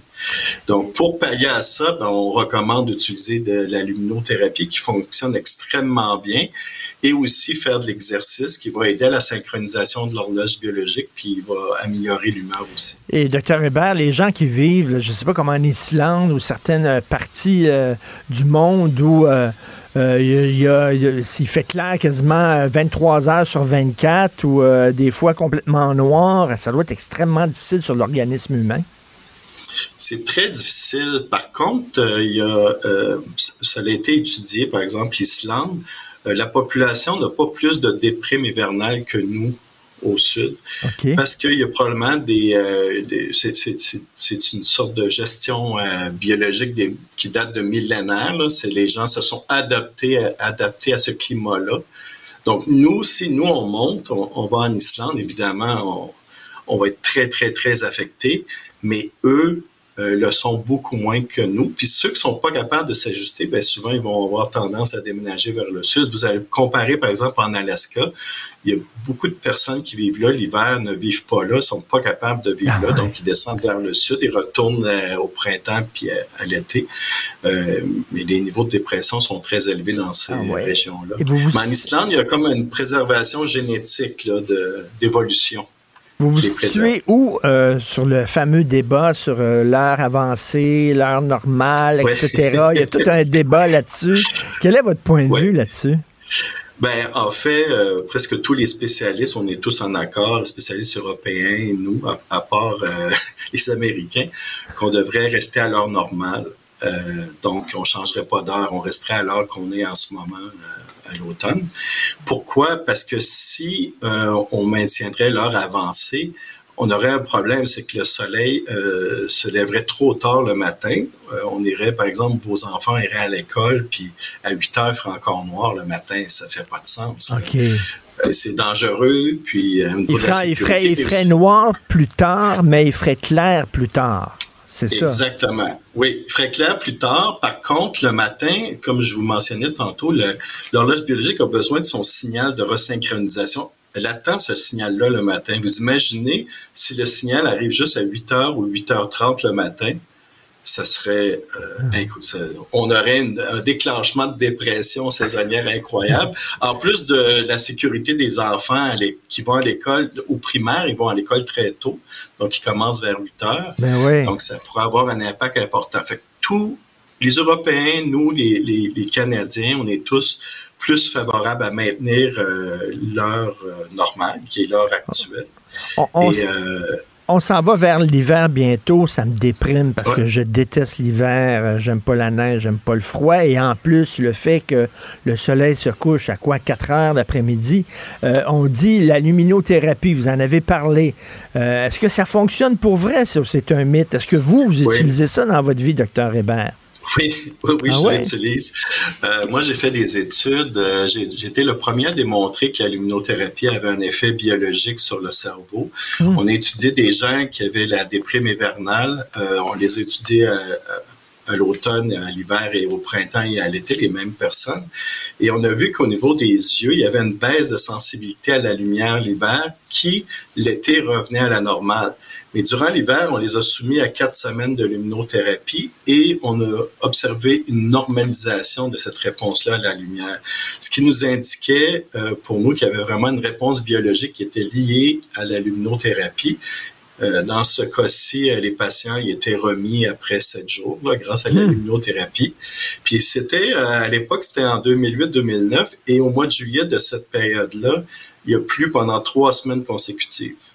Et tous nos patients sont retombés en déprime à ce moment-là. On a dû retarder les, les tests plus tard durant l'été parce qu'ils étaient tous en déprime.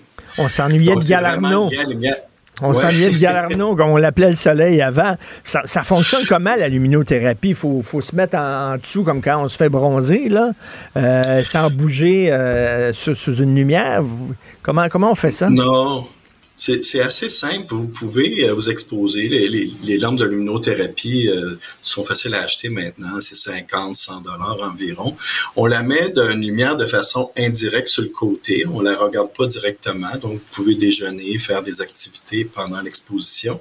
On recommande 30 minutes le matin euh, très près du lever, ça donne un signal à notre horloge que le jour a commencé. Souvent, 30 minutes, c'est efficace euh, pour à peu près tout le monde. Les enfants, on recommande 15 minutes parce qu'ils sont les enfants sont beaucoup plus sensibles à la lumière que les adultes, donc 15 minutes, ça peut être suffisant.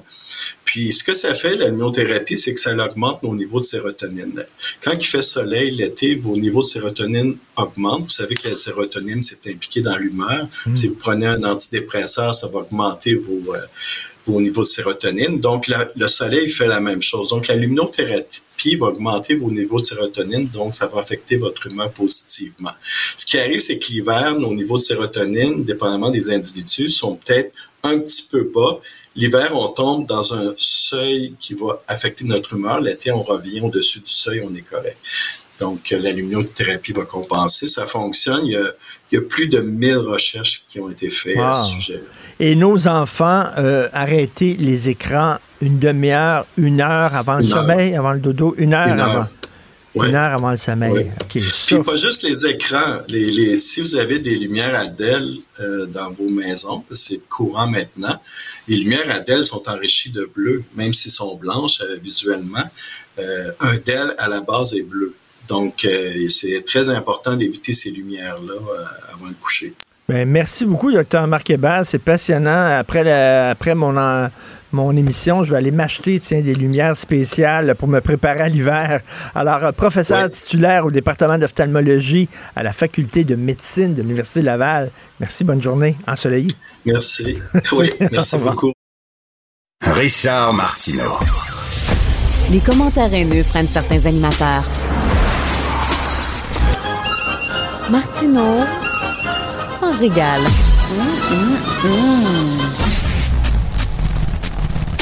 Alors, vous connaissez Marc Pistorio, c'est, on pourrait dire, le psychologue chouchou des Québécois. Hein, on le connaît, on l'aime bien.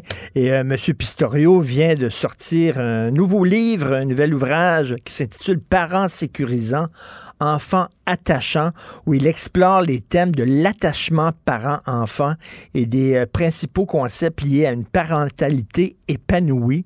C'est quoi être un bon parent exactement? Comment on s'y prend? Euh, Marc Pistorio est avec nous. Bonjour, M. Pistorio. Bonjour, merci de me recevoir. Eh bien, merci d'être là. Euh, vous connaissez le magazine français Société euh, probablement, et je lisais euh, dans le dernier numéro un texte sur des gens qui ne veulent plus d'enfants. Il y en a de plus en plus, entre autres en France. Ils disent c'est trop compliqué avoir des enfants on se fait toujours donner la leçon, on est trop près, on est trop loin, euh, on donne trop d'amour, pas assez, etc. C'est trop compliqué, euh, on a toujours l'impression de faire la mauvaise chose, donc on n'en aura pas d'enfants. c'est vrai qu'il y a beaucoup de gens qui se posent la question. C'est bien compliqué élever un enfant. Ah oui, tout à fait. Effectivement, à la fois, vous avouerez avec moi que c'est une, une, approche un peu radicale tout de même. Il y a certainement la possibilité de faire les choses autrement, mais c'est vrai que je vous rejoins tout à fait sur cette idée de confusion des parents, parce qu'on accède à énormément d'informations, des informations contradictoires, même de la part des professionnels.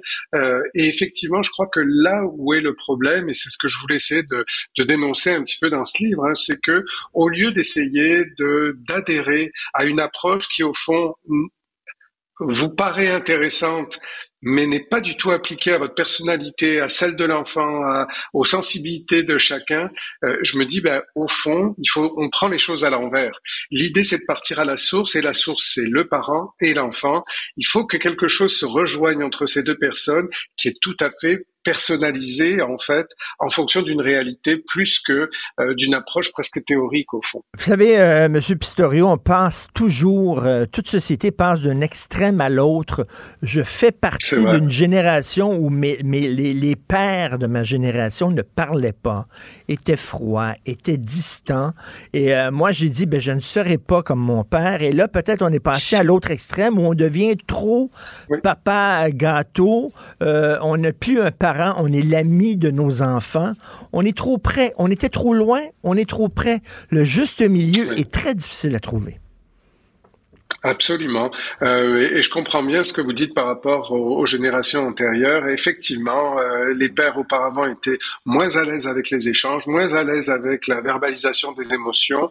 Et, et oui, on est tombé dans l'autre extrême, à tel point qu'aujourd'hui, on voit des approches nouvelles, en fait, hein, qui apparaissent et qui sont aux antipodes de euh, ces approches d'enfants rois. On revient à des approches beaucoup plus autoritaires, beaucoup plus radicales.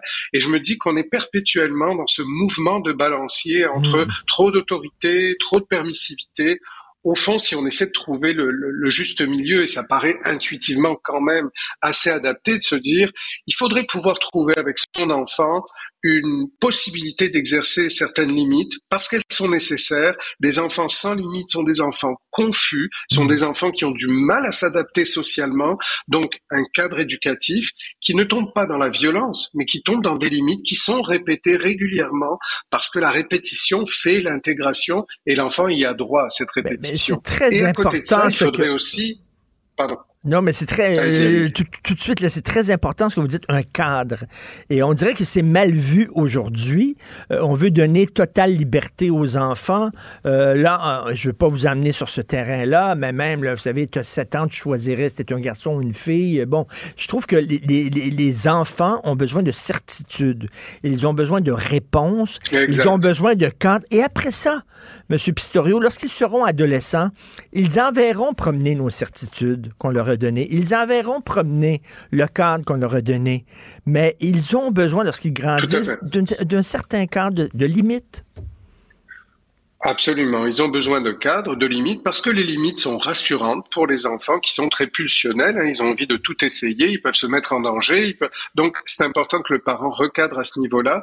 Et ce qui est important aussi, c'est que ce cadre-là ne soit pas non plus abusif. On voit parfois les parents punir avec des punitions extrêmes sur des durées extrêmes où l'enfant se souvient même plus pourquoi il est puni et les parents non plus du reste. Le but, c'est oui, un cadre non abusif, ça veut dire aussi non violent, mais aussi un certain, un certain, euh, une certaine chaleur, une certaine assistance, parce que l'enfant a besoin des deux. Il a besoin d'avoir confiance en son parent et en ses valeurs et à ce cadre, mais il a aussi besoin de savoir qu'il peut se rapprocher physiquement de ce parent pour se rassurer dans euh, dans l'émotivité en fait. Le, les, ce que la recherche montre tout de même, hein, c'est que ce subtil mélange que chaque parent a à trouver avec son enfant entre exigence, autorité et chaleur, assistance, c'est la formule qui semble la plus gagnante en fait pour l'adaptation sociale de l'enfant euh, et en même temps pour la capacité de vivre avec les émotions et de se réguler pour sortir mmh. juste de l'impulsivité en fait et de se mettre en danger éventuellement. Je lisais un spécialiste américain qui disait il faut se fier à nos instincts. Par exemple, si vous allez dans une ruelle et vous sentez dans vous, vous avez, vous êtes mal à l'aise, n'y allez pas. Euh, fiez-vous à votre instinct parce qu'on est comme des animaux aussi. Votre instinct vous dit il y a peut-être un danger et c'est ce que vous dites finalement. Il n'y a pas de recette écrite, c'est-à-dire vous avez un enfant, vous connaissez votre enfant parce que tous les enfants sont différents. Fiez-vous à votre instinct. Vous l'avez dit, c'est intuitif. Oui, oui. Je pense qu'il y a un instinct qu'on a appris en fait à euh, compromettre, à, laisser aller, parce que justement on essaie d'adhérer, d'adhérer à des choses qui sont à l'extérieur de soi, plutôt que de favoriser le ressenti, de se dire par rapport à ce que je ressens, euh, qu'est-ce que je peux faire, et, et d'essayer des choses, et de et d'être dans la souplesse en fait de je dis aussi qu'il faut être l'observateur bienveillant de son enfant, c'est-à-dire qui est cet enfant? Quel est son besoin? Pourquoi essayer de cadrer beaucoup un enfant qui est très très autonome et qui n'a pas cet enjeu? Et pourquoi au contraire ne pas essayer de recadrer un enfant qui lui a du mal avec les limites, avec le sens des frontières? Euh, Dans une même fratrie, il faudrait qu'il y ait différentes approches pour au fond reconnaître l'individualité, l'unicité de chacun plutôt que d'essayer d'avoir des recettes qui fonctionnent par définition, on le comprend quand même intuitivement, c'est un peu particulier de vouloir appliquer des modèles avec des recettes à une complexité telle que l'être humain, tel que l'enfant. Au contraire, c'est dans l'individualité qu'on connaît le besoin de l'autre. Monsieur Pistorio, je vous amène sur un terrain glissant. Est-ce qu'il y a euh, dans, un couple, dans un couple hétérosexuel, un homme, une femme avec des enfants, est-ce que le rôle du père et de la mère est différent? selon vous?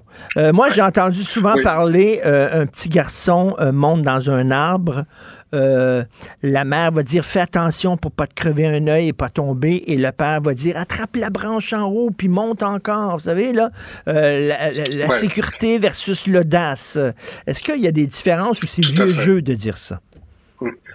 Non, en fait, je pense que justement, il y a des différences, et tant mieux, j'ai envie de dire, pourquoi les deux parents apporteraient à l'enfant la même chose alors qu'ils sont différents, qu'ils sont de sexe différents, qu'ils sont d'expériences de vie différentes.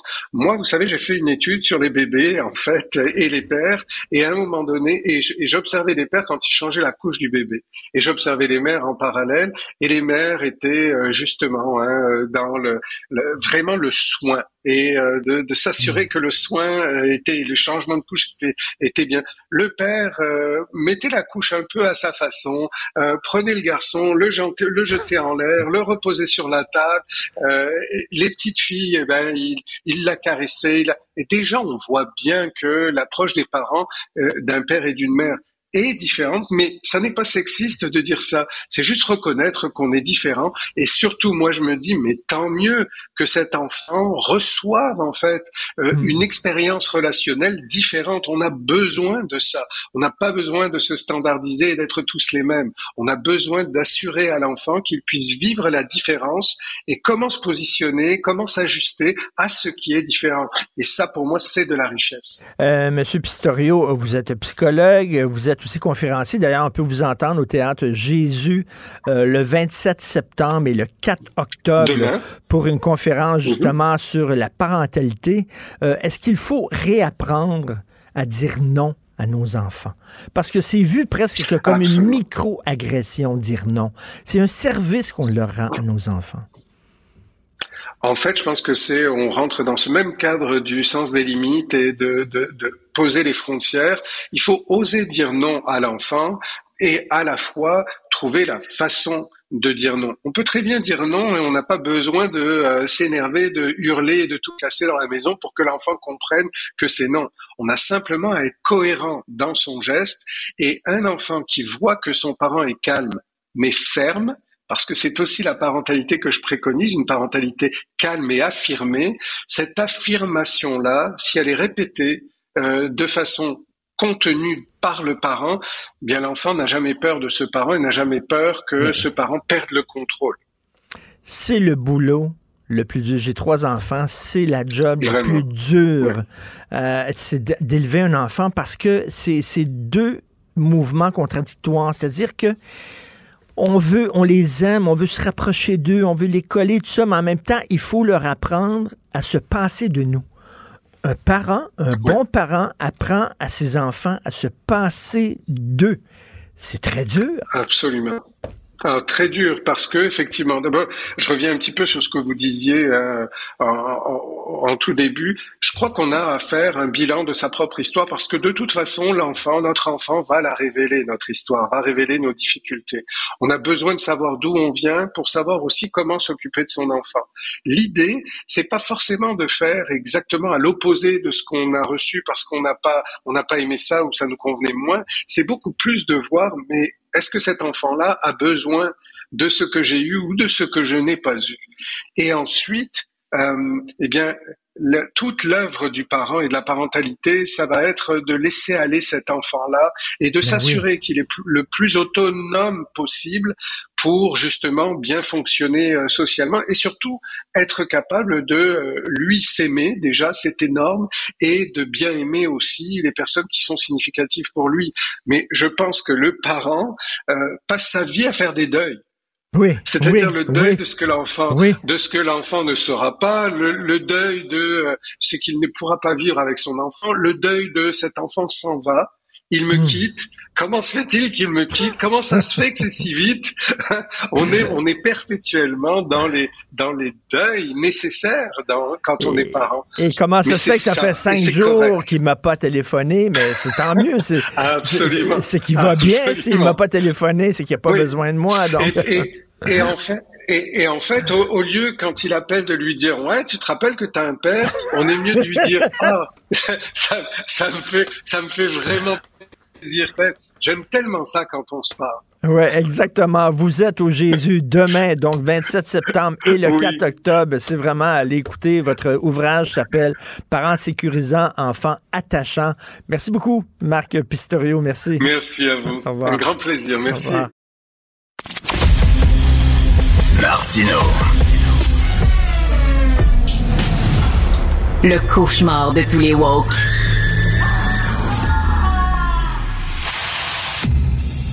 Youpi! Oui, bon, d'accord. Ouais. Puis, d'un côté, évidemment, bon communicateur. Mais de l'autre côté, communiquer. Quoi, au juste? Et pourtant, Un sociologue, pas comme les autres. Joseph Facal. Et Joseph, que j'ai pensé à toi hier, donc j'étais à la première du film de Denis Arcand, Testament, et mes attentes étaient très élevées. hein, avec un titre comme Testament, tu dis c'est son testament cinématographique. C'est un film magistral, Joseph, magistral. On rit beaucoup. C'est un requiem. C'est un requiem pour une nation qui se meurt, un monde qui se meurt. Et Rémi Gérard est un homme au crépuscule de sa vie qui regarde le monde et qui ne s'y reconnaît plus, qui, euh, trouve qu'il n'a plus sa place là. Euh, les valeurs qui sont véhiculées ne sont pas les siennes. Ce qui lui tenait à cœur vole en éclats. Euh, il est de plus en plus euh, poussé en marge de ce monde-là. On lui dit qu'on ne veut plus de lui. Et J- Joseph, euh, question existentielle. J'imagine toutes les générations depuis le début de l'humanité, c'est un peu comme ça. Tu vieillis, tu te sens en porte-à-faux vis-à-vis de ton époque. Mais je pense que ça, le fossé n'a jamais été aussi grand qu'aujourd'hui. Qu'est-ce que tu en penses? Richard, je devrais peut-être pas dire ça en ondes, mais euh, comme je l'ai souvent dit, j'ai pas beaucoup de secrets pour toi, alors je plonge. J'avoue ici mon malaise. Je me sens un peu comme le gars qui rentre dans une toilette publique, s'assoit sur la cuvette, fait ce qu'il a à faire, et là s'aperçoit tout d'un coup que, oups, il n'y a plus de papier. Tout simplement parce que j'ai pas vu le film. Non, je sais. Non, non, mais je te Hein? dis, je sais que tu n'as pas vu le film. Je sais que tu pas vu le film, mais je te pose une question existentielle. Les, Ah, t'arrives, t'arrives, t'arrives à un certain âge, toi, là, là. Bon, t'arrives à un certain âge. Toutes les générations, tous les gens plus vieux euh, euh, se sentent en porte-à-faux vis-à-vis de l'époque qui arrive. Mais il me semble que là, on- on- il y a vraiment un changement de civilisation. Je trouve que le choc entre les gens plus vieux et le monde qui, qui, qui, qui, qui émerge est énorme. chaque génération euh, euh, se sent un peu poussée vers la sortie par la nouvelle génération qui arrive. Mais il me semble, il me semble que ce mouvement est aujourd'hui plus brutal que jamais. Je te donne un exemple tout simplement. Euh, mon propre père, 89 ans, toujours vivant, Dieu merci, euh, entre lui et moi, il y a toujours eu des passerelles culturelles. On avait un héritage en commun. Souvent, il arrivait qu'il me dise Ouais, bon, ben moi, je vois pas ça tout à fait comme ça. Et Dieu sait, Dieu sait les discussions que j'ai eues avec mon père en lui disant Tu sais, papa, les Beatles, c'est pas de la pop niaiseuse, c'est de la très grande musique. Lui qui ne jure que par le classique. Autrement dit, on avait un bagage commun. Tandis que moi, par rapport à mes propres enfants, il arrive souvent qu'eux-mêmes me disent Wow, wow, wow, là, papa, là, il faut qu'on t'explique explique un certain nombre de choses. Et effectivement, oui, il me semble que la distance se creuse au point d'établir une espèce d'incommunicabilité fondamentale. Donc oui. c'est universel, mais plus fort aujourd'hui que jamais.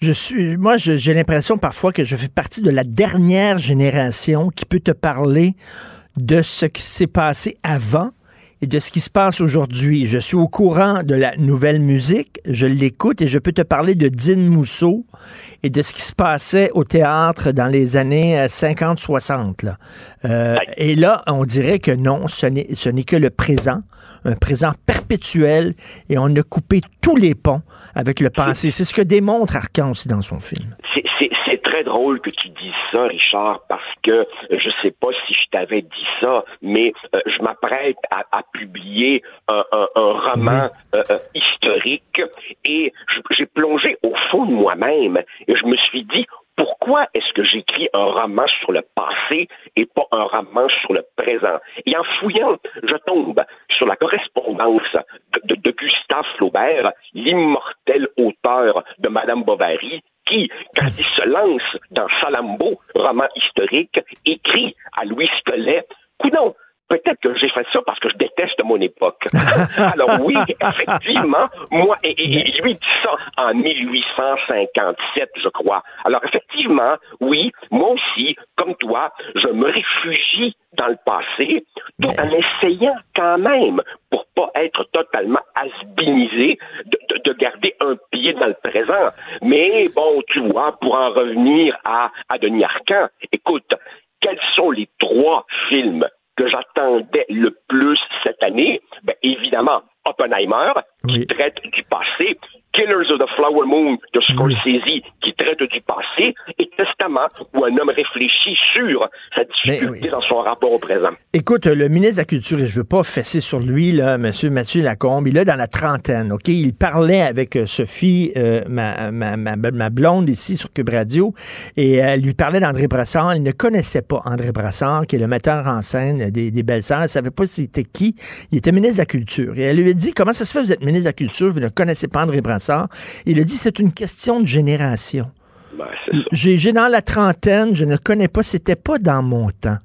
Et voilà, ça, c'était pas dans mon temps, donc ça ne m'intéresse plus. Ouais, Richard, il faudrait, il faudrait pour, pour euh, euh, euh, ne soyons pas trop durs sur sur sur euh, Mathieu Lacombe, mais si Sophie avait vraiment voulu être méchant, à partir du moment où il aurait méchante, à partir du moment où il a dit c'est une question de génération, elle aurait pu lui demander ah ouais parfait maintenant nommez-moi un metteur en scène de votre génération et j'aurais été curieux de l'entendre bafouiller. non non, la vérité la vérité, c'est qu'au Québec, euh, la culture a toujours été négligée. C'est pas nouveau. Ce ministre-là est pas tellement différent de beaucoup de ses prédécesseurs. Écoutons, il faut remonter à qui? Peut-être à Louise Baudouin pour trouver une ministre de la Culture qui habitait pleinement l'univers culturel euh, hmm. du Québec. Et ça, ben, qu'est-ce que tu veux? Nous sommes, euh, nous sommes le nouveau monde avec évidemment cette espèce de quête effrénée de la modernité qui fait que tout ce qui a trait au passé est considéré comme ringard. Et moi, tu vois, je, je, je, regarde toujours les yeux ébahis de mes étudiants quand je leur disais, excusez-moi, mais les questions que vous vous posez sur le sens de la vie, sur l'amour, sur, sur, sur l'engagement social et tout, mais c'est des questions qu'on se pose depuis des millénaires. Or, avant vous, il y a des tas de gens qui ont répondu à ces questions. Si vous lisiez leurs réponses, ben, ça vous éviterait peut-être de tourner en rond et de vous imaginer que vous êtes les premiers à vous les poser. Ben non. Et, les jeunes, euh, mettons, hommes qui s'habillent un peu efféminés en portant des robes, en se maquillant, je, les regarde en disant, vous pensez me choquer, mais, j'ai connu les années 70, moi. Vous pensez ben avoir inventé ça? Vous avez rien inventé. Rien inventé. Enfin. En tout cas, bref. Euh, et, écoute, l'affaire Rotan, est-ce que le président de la Chambre des communes devrait démissionner? Richard, est-ce que j'ai besoin de rappeler les faits, oui ou non? Non. Parfait. Alors, sur le coup, doit-il démissionner ou pas? J'ai été ambivalent. J'étais ambivalent sur le coup parce que, un, je me suis dit, il s'est excusé sur le champ et que celui qui n'a jamais péché, blablabla. Deuxièmement, j'ai été ambivalent parce que je connais très bien le brouhaha du Parlement. Dans le désordre, dans la cacophonie, comme des élèves que le prof doit rappeler à l'ordre, à chaque séance, des élus soulignent la présence de gens dans leur circonscription, dans les tribunes. Est-ce qu'on vérifie les antécédents? Ben non. Je me rappelle même, pour tout te dire, d'un député que je ne nommerai pas, qui voulait honorer dans les gradins les récipiendaires de son comté qui avait gagné je ne sais pas trop quelle médaille. Et là, il avait dit, je voudrais souligner la présence des récipients de mon comté au lieu des récipiendaires, tu vois. Mais après coup, après coup, tu réalises que non. Cette fois, vraiment, là, on est dans une autre catégorie de gaffe. Primo, parce que le président, contrairement au sein du député, il a du staff pour vérifier les antécédents des gens. Deuxièmement, parce que ça ridiculise tout le Canada. C'est donc une gaffe qui a un écho sans aucune commune mesure avec les bourdes habituelles des députés. Et c'est aussi évidemment parce que la récupération par le Kremlin fut immédiate tourne maintenant en boucle des images du président ukrainien Zelensky, euh, lui-même juif, en train d'applaudir euh, ce, Yaroslav euh, Unka. et puis aussi, évidemment, écoute, on n'a pas besoin de fouiller trop trop longtemps, Richard, pour savoir que pendant la Seconde Guerre mondiale, sur le front de l'Est, il n'y en avait pas de troisième voie. Quand ben tu luttais ben contre la menace bolchevique, comme on l'appelait à l'époque, c'était forcément euh, du côté nazi. Alors évidemment, tout cela fait que c'est une gaffe d'une dimension telle que je ne vois pas comment il ne peut pas démissionner, à moins que ce ne soit déjà fait au moment où euh, nous, nous, nous, avons cette conversation. Et puis, et puis en passant, Richard, si tu me laisses 30, 30 secondes, je trouve très intéressante la, la, la remarque faite par notre collègue Emmanuel Latraverse. tout à fait, tout à fait. Tente un lien entre cet événement et le multiculturalisme canadien en disant, à partir du moment où on a comme doctrine officielle d'accueillir, de célébrer toutes les différences de tous les gens venus d'ailleurs, ben, il en découle qu'on va s'interdire de poser trop trop de questions sur la trajectoire de X, Y ou Z. Et là, on se retrouve avec évidemment euh, des, musulmans dont certains sont radicalement homophobes ou avec des sikhs qui, il faut le dire, sont accoquinés à des franges terroristes pour certains d'entre eux, bien entendu. Donc, euh, c'est peut-être pas sans lien avec le fait que le Canada soit une terre d'accueil pour des gens qui ont dépassé vraiment pas très glorieux. Alors oui, oui, oui, il doit démissionner. Écoute, euh, on vient de me dire dans mes écouteurs que Mélanie Joly a demandé la démission de M. Ah, ben, ben. Rota. Mélanie Joly, oh. alors qu'est-ce qui, qui, attend ben Trudeau?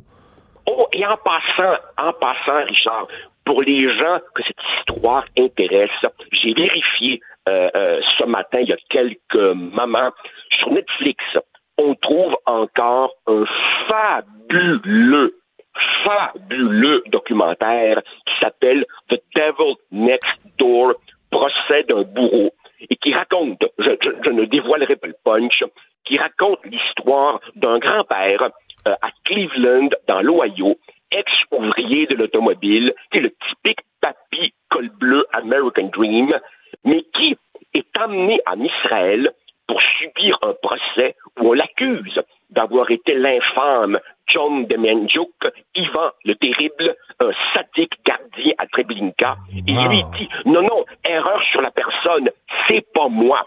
Et ça rappelle un peu l'incident qui vient de rattraper M. Rota, un documentaire passionnant. Ça rappelle le film de Costa Gavras, de Music Box, eh où une eh fille eh dit, découvre que son père était peut-être euh, un bourreau nazi et euh, euh, on ne sait jamais jusqu'à la toute fin qu'est-ce qu'il y en est. Donc, on va regarder ça. Et, tu te rappelles, je crois que le grand Tom Egoyan a également fait un film, je crois, avec Richard. Euh, est-ce que non, c'est pas Richard Chamberlain, c'est un, grand acteur canadien anglais dont le nom m'échappe, mais qui raconte effectivement aussi l'histoire d'un homme euh, atteint de sénilité dans un CHSLD qui part pour une dernière mission. Ah oui, ça, ça, me revient. Martin Landau joue là-dedans également. Et effectivement, on s'aperçoit que l'homme s'est refait une vie, mais cache un sinistre passé nazi.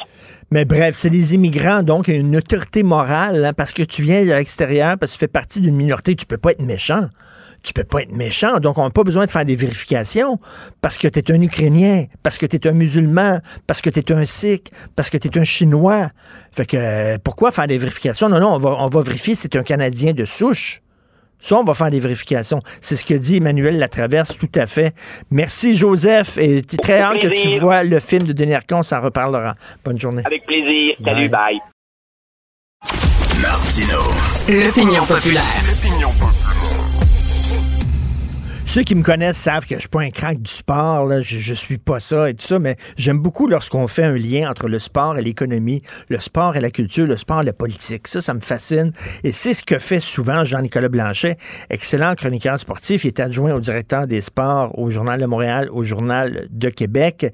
Et euh, hier, il a écrit un texte sur les liens entre, tiens, le capitalisme et le sport. Les trois équipes les plus riches du baseball vont manquer les séries. On en parle avec Jean-Nicolas Blanchet. Salut Jean-Nicolas. Salut Richard. Ce qu'on se dit, c'est que, écoute, là, pour gagner, euh, ça te prend les meilleurs joueurs. Pour avoir les meilleurs joueurs, ça te prend les meilleurs salaires. Donc, si tu es une équipe riche, ben c'est sûr que tu vas faire les séries parce que tu vas avoir les meilleurs joueurs sur le terrain. Et toi, tu dis non. Tu dis les Mets, les euh, Yankees et les Padres, ensemble, ils ont euh, euh, un milliard de dollars de salaire qu'ils payent. Pourtant, ils ne feront pas les séries. C'est incroyable. C'est incroyable. Tu dis, ben, il n'y a pas vraiment de masse salariale, de plafond salarial au baseball. donc, il y a des. En fait, il y en a un, mais tu peux le dépasser. C'est juste que tu vas payer plus cher en taxes pour aider les autres. Puis les Mets, cette année, ils ont une masse salariale, je crois, de 343 millions de dollars. Ça, c'est du jamais vu. C'est incroyable. Tu sais, par exemple, il y a une, tu sais, les A's Oakland, si on regarde, sont à peu près à 60 millions de dollars. Tu sais, il y a plein d'équipes qui sont en bas de 100 millions de dollars. Donc, tu sais, il n'y a aucune commune mesure. Puis le, ça, c'est parce que le propriétaire des Mets, qui s'appelle Steve Cohen, lui, c'est un, c'est un personnage particulier. Là. C'est un homme d'affaires euh, qui, qui, a fait fortune, euh, ensuite qui a été poursuivi, qui a quasiment tout perdu, qui a payé 2 milliards en, en qui est obligé d'aller devant les tribunaux, que son entreprise a, eu 2 milliards de pénalités. Après ça, il, a recommencé, il a investi. C'est un gars qui collectionne les Picasso. C'est un, un, gars assez excentrique. Là, puis lui, il est arrivé à la tête des Mets, il a dit, moi, là, je vais tout faire, mais ils vont gagner les Mets. Donc lui, là, il prend tous les joueurs qu'il veut. Il n'y a aucune limite. Là. Donc là, cette année, on s'était dit, bon, les Mets, là, avec tous ces joueurs-là, ils vont, ils vont gagner. Ils vont faire, ils font même pas les séries. donc, c'est sûr que c'est... Euh, c'est assez embarrassant. Mais c'est embarrassant pour les trois équipes, là, les Mets, les Yankees puis les Padres. C'est comme tu dis, c'est les trois équipes les plus riches. Mais moi, je, je, comme je te dis, je connais pas grand-chose au sport, mais j'ai vu Moneyball qui est un Christy de bon Ben oui. film. Et Moneyball, ce qu'il disait, c'est que t'as pas besoin d'avoir une énorme masse salariale puis de payer les meilleurs joueurs pour avoir une équipe gagnante. Rappelle-nous ceux qui n'ont pas vu ça et ceux qui connaissent pas la théorie de Moneyball. Ben exact, c'est qu'à un moment donné, il, les, ces équipes-là, ils essayaient de, de, de, de, de lutter contre les Yankees. les, les Oakland, qui, qui avaient une masse salariale quatre fois moins élevée que les Yankees, les Yankees, ils devaient jouer contre eux autres. Au lieu de se dire, on va essayer de, de se comparer à eux, ils se sont dit, on va trouver un système de statistiques qui va faire qu'on qu'on va être capable de les affronter, mais pas essayer d'avoir un joueur similaire euh, qu'il faut vouloir payer des millions de dollars. Donc, il y avait un gros calcul mathématique. Ça, ça fait longtemps. Maintenant, les équipes font tout ça. C'est clair qu'ils font tout ça. Mais il y a des équipes qui ils ont de l'argent, ils font ça, puis en plus de ça, ils sont pas capables de gagner. Là. Donc, tu sais, des équipes comme Moneyball, il y a, il y a, il y a les Rays de Tampa Bay, présentement, euh, c'est une équipe qui, qui dépense en, en, bas de 100 millions, qui font toujours les séries. C'est incroyable. Si, euh, puis c'est pour ça que, que tu vois des tu vois des équipes qui vont chercher les dirigeants de baseball de ces équipes-là parce qu'ils veulent comprendre comment ça marche. Là. Puis je parlais avec un, quelqu'un que je connais qui, travaillait avec les Blue Jays de Toronto. Puis la plus grosse dépense d'une équipe de baseball, c'est quoi?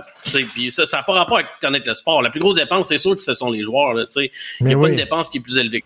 Il faut absolument prendre des décisions qui sont qui sont qui sont 100%, il faut que tu sois 100% dans ces décisions-là. Donc, quand tu décides de donner euh, 2, 3 millions au lieu de 2 millions, puis c'est pas une bonne décision, mais c'est catastrophique pour ton équipe Tout à fait. moins d'argent. Et l'idée, l'idée, l'idée de Money, l'idée de Moneyball, c'était, euh, nous autres, on peut pas aller chercher des vedettes établies là, qui demandent des gros salaires, puis tout ça, des gros joueurs. On va aller chercher les joueurs qui commencent avec un certain potentiel, puis là, on peut miser sur eux autres, des espoirs et tout ça. Et c'est comme ça qu'on va les battre. Et finalement, ça a fonctionné. Comme tu dis, maintenant, toutes les équipes fonctionnent avec ça. Mais les trois, les trois boss là, des boss des messes des Yankees puis des Padres, qui ont dit, nous autres, ils ont dit à leur gang, nous autres, là, qu'on va mettre de l'argent puis de l'argent, puis vous allez voir, on va gagner. Ils ont l'air, ils ont l'air gros gens comme devant, là, les autres, là. Ben, ça n'a pas de bon sens, là. Imagine, c'est comme si, c'est comme si, si ça fonctionnait comme ça au hockey, c'est comme si les, sénateurs avaient une masse salariale de 40 millions, puis que les Canadiens avaient une masse salariale de 140 millions, puis les Canadiens faisaient pas série, puis Ottawa finissait premier. D'après moi, ça, ça n'irait pas très, très bien à Montréal. mais c'est la même chose. Mais moi, mais, mais les, équipes, ce qu'ils disaient, les fans, ce qu'ils disaient, c'est ben au moins ils essayent fort, puis l'an prochain, on va être correct. Mais OK, oui, mais ça n'enlève rien au fait que, que tout ça est très embarrassant. Puis pourquoi ça fonctionne? Les équipes qui ont moins d'argent, qu'est-ce qu'ils font? C'est que ils décident, ils prennent un bon joueur comme, comme tu as dit, Richard, qui est jeune, qui est bon.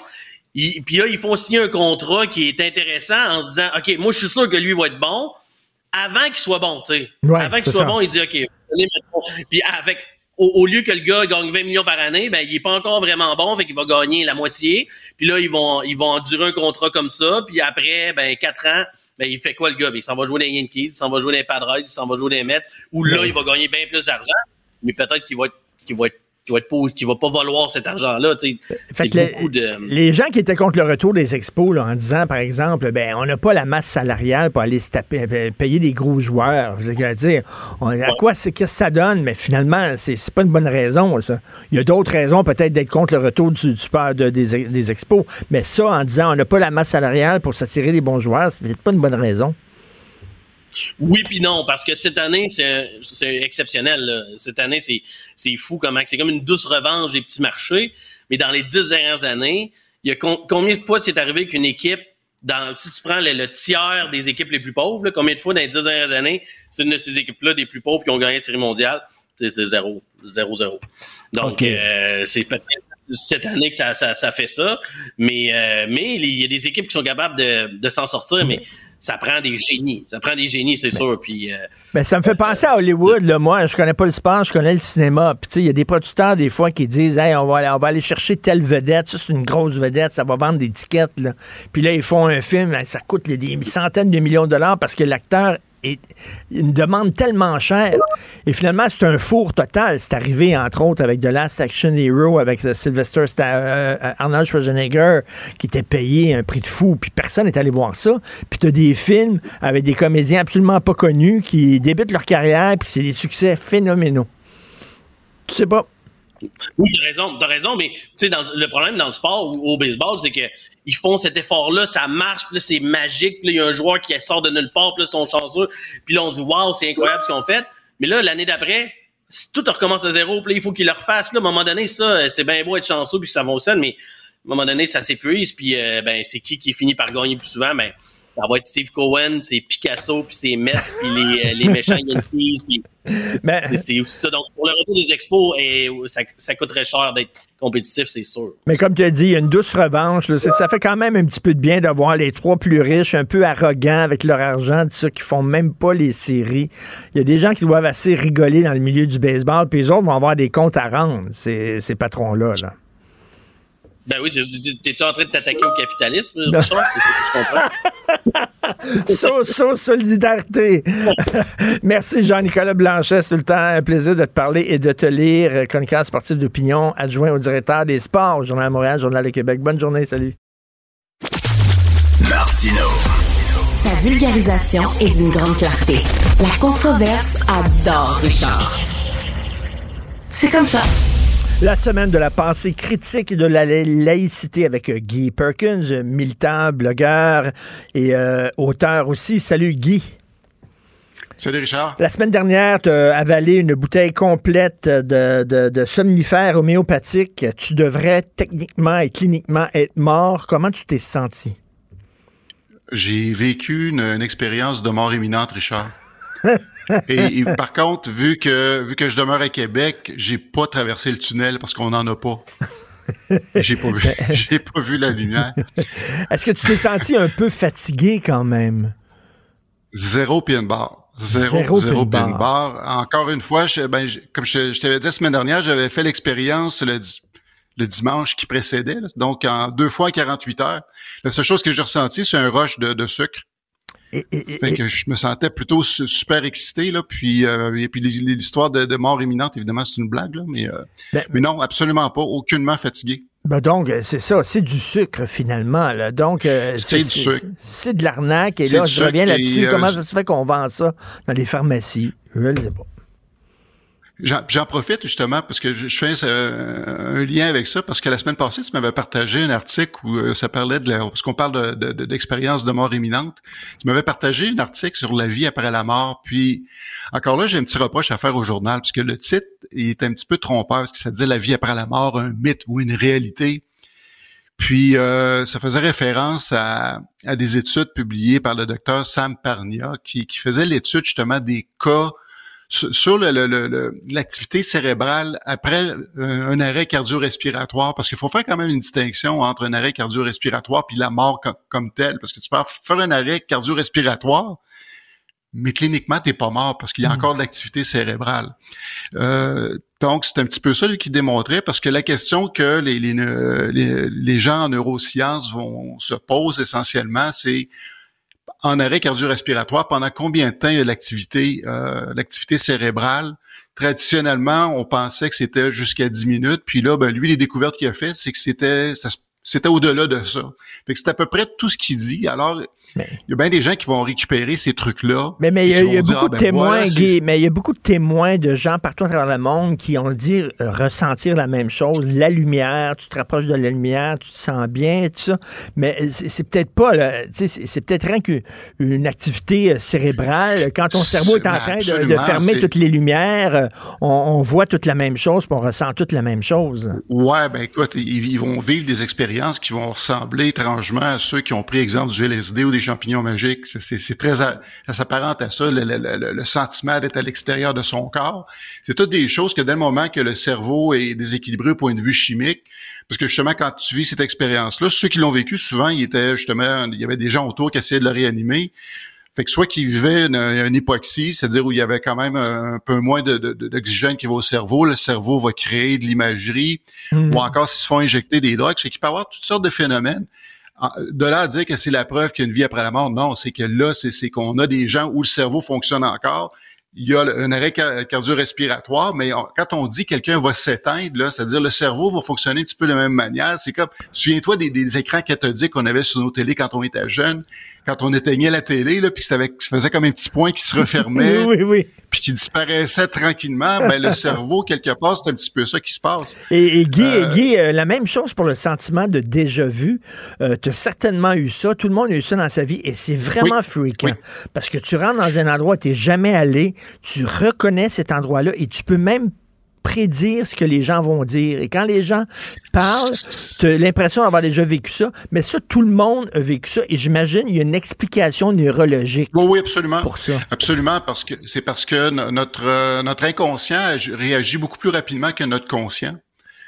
Donc, euh, euh, les images que tu as l'impression d'avoir déjà vues, c'est que ton inconscient, lui, l'a déjà interprété. Puis quand ton conscient vient comme à se met à niveau avec ton inconscient, ben là, lui, a l'impression que c'est un effet de nouveau, ben, y a un effet de nouveau puis de déjà vu. C'est juste que lui réagit avant toi. C'est pour ça des fois qu'on a l'impression qu'on n'est pas toujours maître de nos décisions. Euh, exemple, les, athlètes justement de, de, de, haut niveau dans le sport, exemple un gardien de but. Le gardien de but fera pas un calcul logique dans sa tête quand tu vois la rondelle s'en venir. C'est qu'à quelque part, c'est tout son conditionnement, ça qui, a intégré dans son inconscient qui va réagir, parce que des fois, tu vas faire des gestes, tu comment j'ai fait ça, c'est parce que ton cerveau pré, ton cerveau inconscient réagit avant ton cerveau conscient. Mm. pour justement poser ces gestes-là. Puis le sentiment déjà vu, c'est un petit peu dans, dans cette même. euh, C'est ça, il y a toujours, il y a toujours une explication concrète Ben oui, et euh, ben scientifique euh, à des choses comme ça. Tu veux me parler, écoute, on parle beaucoup d'obscurantisme religieux, hein, euh, entre autres quand on est euh, toi et moi, mais tu veux parler de l'obscurantisme intellectuel. C'est quoi ça? Ouais, mais c'est intéressant. Je pense, je savais que ça allait t'intéresser. Puis euh, ça encore là, tu, m'inspires beaucoup de ce temps-ci, Richard, là, quand tu as publié ton, ton ta chronique la semaine passée qui parlait des gens qui en auraient le bol du wokisme. Puis ça, me ramenait à ça parce que dans le fond, il y a trois phénomènes qui, qui, qui vont s'interrelier qu'on qu'on oublie souvent. Évidemment, il y a l'obscurantisme religieux, il y a l'obscurantisme intellectuel, puis il y a le phénomène aussi qu'on appelle de DPT. Ça, c'est un terme qui avait que- qu'on pourrait traduire en français comme de la profondité. Là. Je pense qu'un terme correct, ce serait de dire de la fausse profondeur. Ça, c'est euh, le, le philosophe Daniel Dennett qui, euh, qui l'a euh, qui l'a présenté. Fait que dans, le, temps- dans le fond, ces, ces, ces trois choses-là visent à tromper, à masquer la vérité pour, avec des méthodes différentes. L'obscurantisme religieux, lui, il, il cherche à faire une suppression de l'information ou de la science pour justement maintenir en place le système de croyance qui soit pas secoué. Ça, c'est ce qu'on va appeler le- l'obscurantisme religieux. Le phénomène de DPT, lui, ou la fausse profondeur, c'est de, de prendre une déclaration qui semble profonde, mais que dans le fond, qui est une vérité de la palisse. Ou encore avec un qui est beau en surface, mais que dans le fond, ça n'a pas de sens. Ok, Là, l'exemple tiens, que je en fait, c'est quand- pas, pas profond, c'est creux. C'est du, de- ce qu'on appelait avant des, des sophistes. Des sophismes. Ben, c'est, ça, c'est le genre de truc qu'on va voir souvent sur Facebook. Les gens qui vont mettre des belles pensées inspirantes, là, comme l'amour et tout, ce, et, tout ce que vous avez de besoin. C'est ridicule, c'est pas vrai. c'est beau, mais si tu dis, OK, je vais ne vivre que d'amour, ben, je t'annonce que peut-être que dans les 24, 48, 72 prochaines heures, tu vas mourir. Là. Fait que ça, c'est, de la fausse profondeur, puis les gens s'amusent à lancer des choses-là. Évidemment, c'est un exemple simplet, mais encore là, dans le wokisme, on peut aller là-dedans, puis là, tomber dans des pièges de dire, ben là, si tu penses pas comme ça, t'es une mauvaise personne. Tu sais, il n'y a pas de place à la nuance, puis à remettre ça dans un cadre plus réaliste. Euh, pour ce qui est de l'obscurantisme inte- intellectuel, c'est là peut-être que tu vas reconnaître le, phénomène que, que, tu décriais la semaine passée, c'est-à-dire c'est de prendre, c'est de faire de l'utilisation de langage complexe ou de toutes sortes de jargon pour masquer un manque de substance ou de rigueur. Ouais. Oui, tu sais, il y a des textes des fois universitaires, là, tu du tabarnouche, tu sais, c'est des gros mots, puis que tu as de la difficulté à comprendre. Mais ça, c'est de la poudre aux yeux, finalement, pour te littéralement, cacher, littéralement, cacher le manque d'arguments. C'est- on, on t'étourdit, puis là, justement, quand tu essaies de, de les questionner, puis de les mettre devant certaines contradictions qui vont être euh, qui, qui vont être présentées, ben après, la seule réaction qu'ils vont dire, ben là, si tu me questionnes, si tu es contre ce que je dis, ben là, t'es c'est là, c'est du George Bush euh, 2.0, c'est si t'es pas avec moi, t'es contre moi, alors on est dans une époque où la nuance, les zones grises n'existent plus. C'est que c'est toujours un ou l'autre. Comme d'ailleurs, la réaction que j'avais eue en lisant ton texte, c'est que c'est- drôle de voir des gens qui sont pour la pluralité des, des gens, puis la non-binarité, d'avoir une pensée aussi binaire de dire que Mais oui. si t'es pas avec moi, t'es contre moi. Ça, c'est très binaire. en eh ben oui. Alors, ils disent, nous autres, on est contre la binarité, alors qu'ils ont une pensée extrêmement binaire. Extrêmement binaire, Et, et oui. c'est ça, donc utiliser des gros mots euh, pour masquer finalement euh, le- le- ton, ton, ton peu d'arguments et euh, masquer le vide de ton propos. Et ça, c'est de l'obscurantisme intellectuel. C'est de l'obscurantisme intellectuel. Faut, le- faut appeler Ben, les choses par leur nom. Ben, c'est de plus en plus utilisé, je veux dire, par certaines personnes lorsque, lorsque tu débats avec eux. Merci beaucoup. Merci, euh, Guy Merci à toi, Perkins. On se reparle la semaine prochaine. Bon week-end. Salut. Bonne semaine. Bye bye. Martino. Le cauchemar de tous les woke.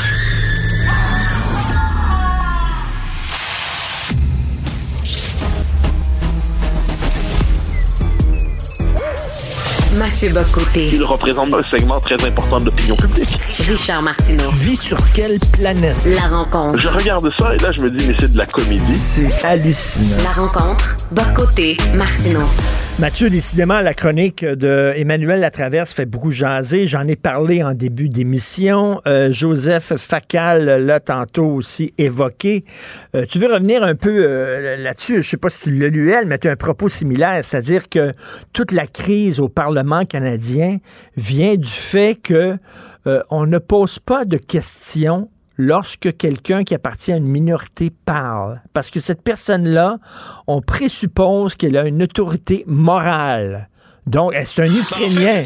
C'est un Ukrainien, donc ça doit être une bonne personne. Mais moi, ce qui me frappe là-dedans, c'est d'abord, d'abord l'ignorance historique.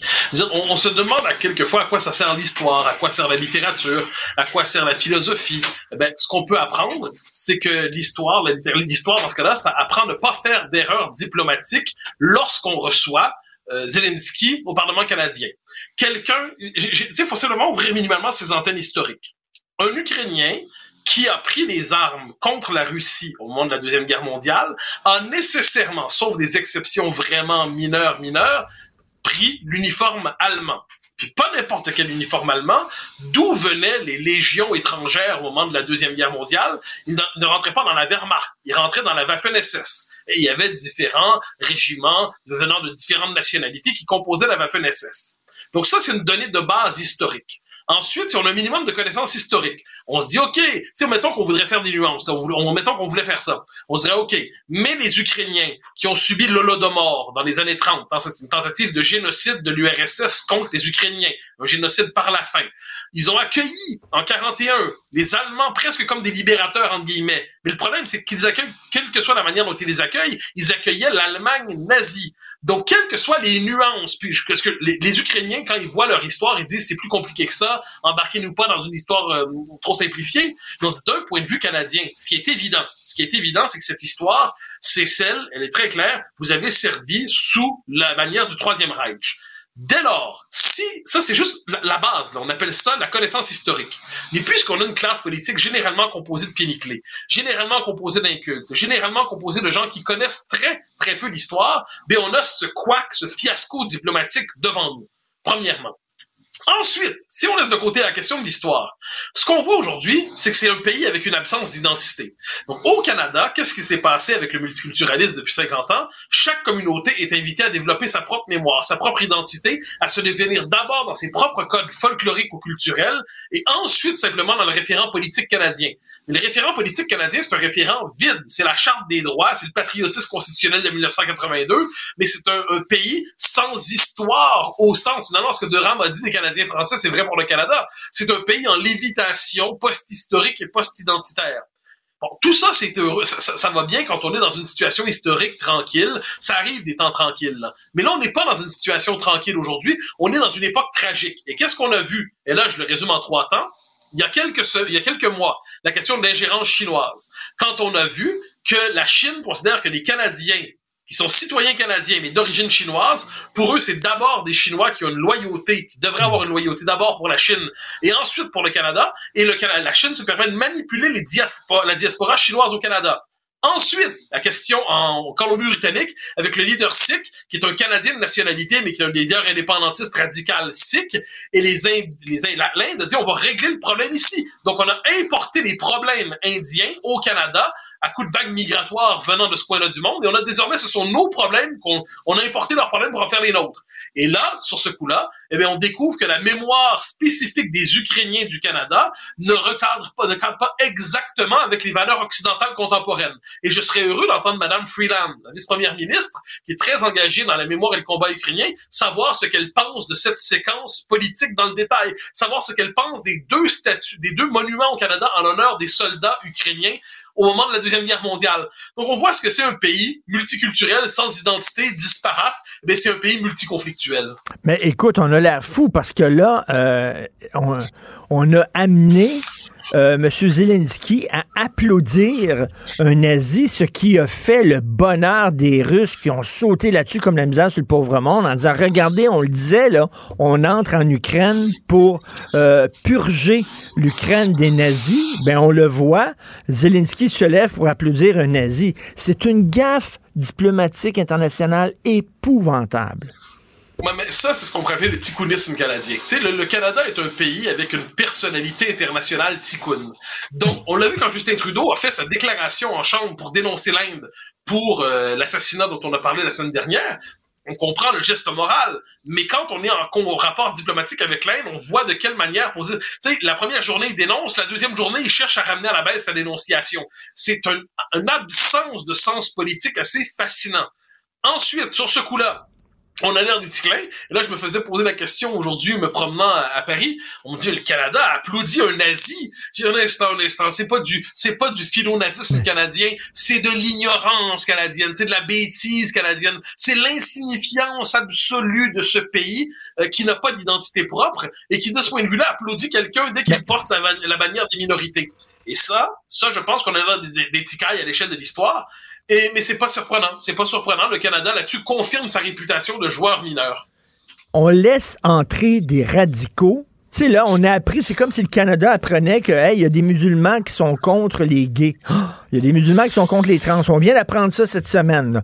On laisse rentrer des, radicaux de façon totalement naïve.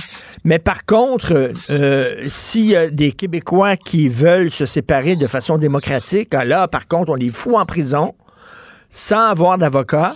Euh, on met sur pied des escouades chargées de les espionner et tout ça, tu sais, euh, dur envers des, des, gens qui veulent perturber le statu quo de façon démocratique, mais mou envers des, des immigrants qui veulent perturber le statu quo de façon violente. Particulier. Oui, non, mais on le voit. Ben, on comprend du point de vue de la raison d'État canadienne. Il y a un problème au Canada, faut jamais se tromper, c'est l'existence d'un mouvement sécessionniste organisé qui pourrait, si les circonstances le permettent, organiser un référendum entraînant la, la sécession d'une province importante et la fracture du pays en deux. Ça, c'est le problème géopolitique du Canada. Et du point de vue canadien, c'est mille fois plus important que les opinions radicales ou non des personnes issues de l'immigration. Ça, c'est la raison d'État canadienne. Ce qui est fascinant, c'est que le Canada, de ce point de vue, nous dit à quel point la démocratie lui importe peu. Parce que l'essentiel, c'est de combattre la tentation sécessionniste. Et pour ce qui est des minorités, quelquefois avec un discours assez, assez marqué, ça, c'est secondaire. Ça, ça compte pas. Mais on a dit depuis longtemps, on a dit depuis longtemps que le, la coalition progressiste allait éclater. En, la grande coalition anti-loi 21, en d'un côté la gauche woke, puis de l'autre côté, euh, appelons ça la gauche, euh, appelons ça le, la diversité voilée. Eh bien, qu'est-ce qu'on voit aujourd'hui? Mais ces gens-là ne s'entendent pas sur tout et se crient dans la rue ensemble. Mais c'est à ce moment-là qu'on se rappelle une chose, c'est qu'un pays a tout avantage, plutôt que de se définir justement dans l'espèce de l'idolâtrie de la diversité, un pays a tout avantage à avoir une identité culturelle forte une identité nationale forte. Puis à cette identité, des gens d'autres origines peuvent se greffer, mais à condition que la greffe réussisse, fonctionne, et que ceux qui arrivent ici ne se contentent pas d'un patriotisme de constitutionnel, genre on est heureux d'avoir le passeport, mais deviennent pleinement culturellement des Québécois, des Canadiens anglais, des Danois, des Suédois, fait la liste des pays. Mais c'est ce qu'on n'a pas fait depuis longtemps en Occident, et là ça nous saute au visage aujourd'hui. Écoute, euh, Mathieu, quand tu parles de politique, c'est politique avec un grand P. Euh, je t'amène sur la politique avec un petit P. Euh, Mélanie Euh, euh, euh, la démission de M. Rota, le président de la Chambre des communes. Elle a demandé sa démission alors que Justin Trudeau le défend encore. Donc, on voit qu'il y a une scission au sein du Parti libéral du Canada. On dirait qu'il y a des gens au sein du Parti libéral du Canada qui veulent prendre leur distance avec leur chef. Non, mais surtout, moi, ce qui me fascine là-dedans, c'est l'idée que Justin Trudeau serait pas responsable de ce qui s'est passé. Là, ça, c'est l'espèce d'argument technique ouais. de tous ceux qui nous disent, ouais, mais vous savez, le président de la Chambre des communes a son autonomie, puis c'est lui qui formellement invitait. Un instant! Justin Trudeau est le premier ministre du Canada. Il y a une visite internationale du président, euh, du président ukrainien, ok? Donc, je ne peux pas croire qu'il n'a pas vu devant lui la liste des invités. S'il n'a pas vu la liste des invités, Justin Trudeau est le plus grand incompétent de l'histoire de l'incompétence, comme je viens de dire. Si, il peut pas, s'il n'a pas vu la liste, ça serait des, des oui, c'est des, c'est des moustiques, comme on disait dans, des ligues de hockey pour enfants. S'il a vu la liste, puis ils n'ont pas pris la peine de vérifier, ils sont ticounes. S'ils ont vu la liste, ils ont vérifié, puis ils sont tombés sur Ah, ardent combattant en 1943 sur le front russe. Bon.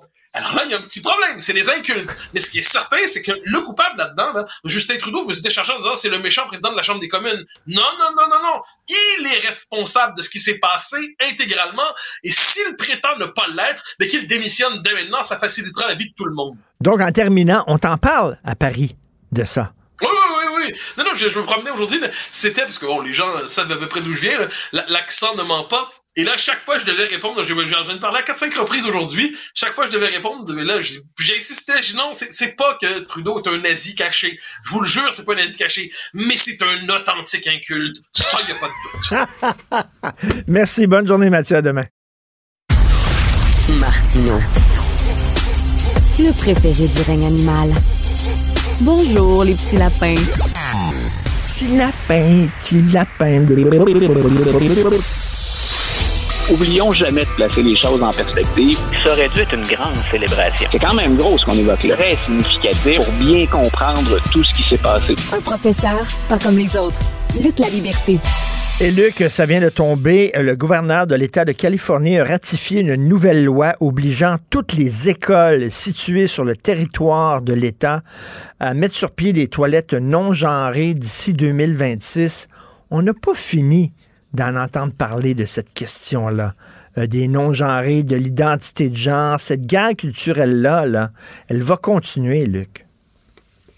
Oui, puis, euh, écoute, c'est plus ou moins en lien avec ce que fait Gavin Newsom, mais euh, s'il y a quelque chose que je peux déplorer par rapport à cette question-là, il, y, a, des enjeux qui sont majeurs, au-delà de la guerre culturelle, puis au-delà des extrêmes. Il y a une certaine reconnaissance qu'il faut de besoins de la population. Euh, puis on tente de trouver des terrains de compromis à l'échelle, dans le cas de la, Californie. Mais ce que je déplore, c'est la place qu'occupe ce genre de débat-là dans l'espace public. Quand je regarde ce qu'il y a actuellement, tu vois, je, suis en train de lentement me mettre à l'écriture d'un texte pour demain, puis la fin de mon titre, c'est ils sont fous, ces Américains. je regarde tout ce qu'il y a de grave et on parle de, de, de danger immédiat, de menaces pour la démocratie, euh, et on en est à accorder mm. énormément de place au choix des toilettes. Je pense au ministre Drainville ici, par exemple, dans les écoles secondaires. Je peux pas croire que Bernard, que j'ai déjà connu dans une autre vie, je peux pas croire qu'il n'y a pas autre chose sur sa table de travail que la gestion des toilettes au Québec dans les écoles secondaires. Dernière nouvelle, on avait des écoles dans certains cas qui étaient en ruine. On avait de la difficulté à trouver des profs. On a de la difficulté à s'encadrer de personnel pour appuyer les profs et les étudiants. Et j'ai l'impression depuis la rentrée, c'est peut-être pratique de, faire ça aussi, mais qu'on en a pour les toilettes. Et aux mm-hmm. États-Unis, c'est un peu la réflexion que je me fais. Mais au-delà de tout ça, il y a, une question de fond. Il y a des gens qui ont exprimé ce désir d'avoir des, toilettes non genrées. Comment gère-t-on ça? Il y a un problème réel sur le terrain. Est-ce que la guerre culturelle fait pas que ça sort des proportions? Mais tu as raison. Écoute, aux États-Unis, euh, la grève là, des fabricants d'automobiles, euh, écoute, le gouvernement qui est peut-être là, qui doit encore peut-être fermer là, euh, parce qu'il n'arrive plus à, payer ses propres fonctionnaires et tout ça. C'est grave, ça. Là, Ça touche pas mal plus M. Joe Sixpack que les toilettes genrées. Ben voilà, et écoute, tu vois, là, euh, tu, tu viens de parler de, de, de ce débat autour d'un éventuel shutdown, d'une fermeture des services gouvernementaux. Euh, il y a peu de gens qui l'ont noté, mais hier, la maison de crédit, celle qui établit les codes de crédit, Moody's, a dit, vous savez, si vos services gouvernementaux ferment, c'est la cote de crédit des États-Unis qui risque d'être affectée. Il y a plein de gens pour qui ça signifie absolument rien. Ce que ça veut dire, la cote de crédit, c'est que vous allez hausser les taux d'intérêt sur la dette que vous avez déjà. On est censé se quereller sur cette fameuse dette-là entre les démocrates et les républicains. Et là, on se livre à un jeu qui va mener, et ce sont les républicains, honnêtement, qui là se chicanent entre eux. Euh, parfois, ça oppose les deux grandes formations politiques, mais là, on est en train de mettre en jeu ce, fameux déficit en ayant à payer encore plus cher pour rembourser ce déficit, ou à tout le moins pour emprunter, pour être en mesure de le payer, pour se maintenir à flot. Euh, personnellement, ça m'inquiète. Si je suis un citoyen américain et que la taxation et l'imposition, c'est quelque chose que j'ai à cœur, ben, honnêtement, j'ai l'impression que ce sont des clowns que j'ai actuellement à Washington et qu'ils ne me prennent pas au sérieux. Sur l'industrie automobile, on va voir quelque chose d'assez exceptionnel, back-to-back, euh, comme on dit aux États-Unis. Donc, euh, ils vont se suivre tout de suite un après l'autre, demain et après-demain. Euh, aujourd'hui et demain, pardon, M. Biden et M. Trump vont se présenter devant les travailleurs de l'industrie automobile. M. Biden a le plus à gagner dans ce dossier-là. Il va être supposément, j'ai hâte de voir en matière de sécurité comment on va organiser ça, mais il devrait se joindre à la ligne de piquetage. Je me souviens pas d'un président américain qui a fait ça. Aller marcher ou à tout le moins se tenir aux côtés des grévistes pendant un rassemblement. Mais M. Biden, il joue gros là-dedans. Il y a l'emploi, il y a le vote, bien sûr, il veut l'appui de la centrale syndicale. Mais rappelle-toi qu'avec Obama, tous les deux, on a déjà oublié ça, ça fait longtemps, mais c'est eux qui ont relancé l'industrie automobile quand, en 2008, on traversait une crise très grave. Et c'est eux qui ont contribué à imposer un virage avec lequel on compose pas très bien aux États-Unis, ce virage vers la production de plus de voitures électriques. C'est eux qui ont exigé on vous sort du trouble, hein, on vous sort, on, vous aide pendant une période de pépin assez grave, mais vous prenez ce virage technologique et vous nous vendez plus de voitures électriques. Luc, euh, le président sur une ligne de piquetage, c'est lui qui a tous les pouvoirs. C'est lui le gars en haut. Les gens sont sur la ligne de piquetage souvent parce qu'ils sont, ils sont en guerre contre le gouvernement, contre les autorités. Il dire, s'il veut vraiment aider les travailleurs, ben, qu'il dépose une loi ou quelque chose comme ça. Il n'y a pas besoin de brandir une pancarte sur une ligne de piquetage. C'est ridicule ce qu'il va aller dire, justement, c'est, ben écoutez, je veux bien, moi, faire bouger les choses. Regardez mon bilan économique. Qui bloque la plupart de mes mesures ou qui m'empêche d'aller plus loin? Le président n'est pas l'homme le plus puissant du monde. Il n'est même pas l'homme le plus puissant aux États-Unis. Il a deux chambres qui peuvent le freiner. Chaque fois qu'il perd une de ses chambres ou qu'il n'a pas une majorité suffisante, ben, il peut crier ou il peut essayer de vendre ce qu'il veut, le président américain. Euh, il est souvent confiné à l'inaction. Alors cette fois-ci, ben, il mise beaucoup là-dessus. Il mise sur ce qu'il a donné avec Obama comme direction à l'industrie automobile. Il mise aussi beaucoup sur, ben, regardez en termes au plan économique, avez-vous déjà vu ça, un président aller avec les grévistes? Et ce qu'il veut, c'est un message qui est profondément démocrate. Les républicains vont avoir une contrepartie. J'ai hâte d'entendre M. Trump là-dessus. Mais ce qu'il va dire, c'est, ben, dans la vie de tous les jours, le qui vous aide le plus, qui est aux côtés des travailleurs et se soucie de vous. C'est le message qu'il va tenter de passer. J'ai presque envie de te dire qu'il va tenter de passer désespérément. Parce que je lisais encore ce matin et hier, ça ne s'invente pas. Ce qu'on nous vend maintenant pour euh, rehausser un peu l'image de M. Biden, c'est son programme quotidien d'entraînement. Donc, euh, écoute, on peut avoir pratiquement le heure par heure ce qu'il fait avec des physiothérapeutes, ce qu'il fait avec des entraîneurs, pour dire, ben, un, il s'entraîne plus que la majorité des gens, puis deux, on prend soin de notre président. Trouvez-le cool. Euh, en même temps, ben, il affiche des signes sérieux de ralentissement. là-dessus, on était transparent. La raison pour laquelle M. Biden trébuche plus, qu'on a changé ses chaussures, puis qu'on le fait monter par Air Force One dans un autre escalier, c'est parce qu'il fait trop d'arthrite. C'est un problème qui vient euh, avec le souvent avec le fait d'être octogénaire. Mais tout ça pour dire, si on est en train de me vendre le président à coup de séances de physiothérapie et d'entraînement, il a besoin d'être bon sur la ligne de piquetage, M. Biden, pour commencer, ne serait-ce que ça, à inverser la tendance. Ben, est-ce qu'il va avoir une casquette? Est-ce qu'il va essayer de faire un peu col bleu, quoi? Ah, mais c'est ça, c'est le. Quand tu parles de Joe Sixpack, c'est un peu comme ça qu'il se vendait, M. Biden, historiquement c'est celui qui prend le train, hein, c'est celui qui aime son chouchou quotidien pour se rendre au travail, c'est ce qu'il vendait au Sénat. Et il n'arrête pas de mettre de l'avant son héritage. Hein. Il est de Scranton, en Pennsylvanie. Et ils ils l'ont eu à la dure, hein, les Biden. Ils l'ont pas eu facile. Et je suis près de l'Américain moyen. Le président va essayer de jouer sur ses racines et revenir à la charge en disant maintenant que je suis en haut de la pyramide ou à tout le moins à la Maison Blanche, je ne vous ai pas oublié. Et contrairement aux républicains, moi, je suis prêt à aller vous rejoindre sur la ligne de piquetage. C'est un gros message, un spin, comme on dit. Bonne chance. Est-ce que les travailleurs de l'industrie automobile, c'est intéressant, ça, est-ce qu'eux autres se sentent euh, euh, abandonnés par les bobos euh, démocrates? Est-ce qu'ils, je sais pas, ils se sentent plus près de, de quelqu'un comme Trump? Quand on regarde, et, c'est là où c'est encore plus important à la visite de Biden, c'est que quand on regarde l'industrie automobile, cette industrie, elle, elle a été longtemps, maintenant c'est un peu plus diffus, mais elle a été longtemps concentrée autour des Grands Lacs. Quand on est au Michigan, quand on est au Wisconsin, hein, on est dans le, le territoire des GR d'automobile aux États-Unis. Et ce sont des États sur lesquels, jusqu'à Barack Obama, les démocrates pouvaient compter. Et c'est là où Mme Clinton a effectué, je pense qu'on peut le dire maintenant, euh, un très, très mauvais calcul politique. Elle avait, à toute fin pratique, pas ignoré complètement, mais elle avait négligé cette région-là pendant la campagne électorale 2016. Et c'est là où Donald Trump s'est imposé ce qu'on appelait le pare-feu, le fameux firewall chez les démocrates, là où on ne pouvait pas perdre. Ça et la Pennsylvanie. Et M. Trump est venu les gifler dans les trois États, et Mme Clinton, qui avait sabré le champagne le matin dans l'avion, euh, ben, assumait la défaite plus tard en, soirée parce hmm. qu'on avait négligé cette région-là. Hmm. Joe Biden ne fera pas cette erreur-là. est-ce qu'on l'aime encore assez ou est-ce qu'on le respecte encore assez pour le favoriser devant Donald Trump? Il y a une partie de l'élection qui va se jouer là encore Ben, en 2024. Ça va être très intéressant. On espère qu'il trébuchera pas. Euh, merci beaucoup, Luc La Liberté. À demain. Salut, Luc. Bonne journée. Salut, Merci. Euh, si vous avez des réactions hein, aux émissions, peut-être que vous êtes d'accord avec certains propos qui ont été tenus ou alors pas d'accord, peut-être que vous avez des scoops aussi à nous donner, écrivez-nous à studio cube.radio. On va euh, vous lire. Merci beaucoup, euh, l'équipe formidable de recherche, Florence Lamoureux, Max Émile Sayer. Merci beaucoup, Jean-François Roy, à la réalisation de la mise en onde. C'est Benoît Dutrisac qui prend la relève. On se reparle demain, 8h30. Cube Radio.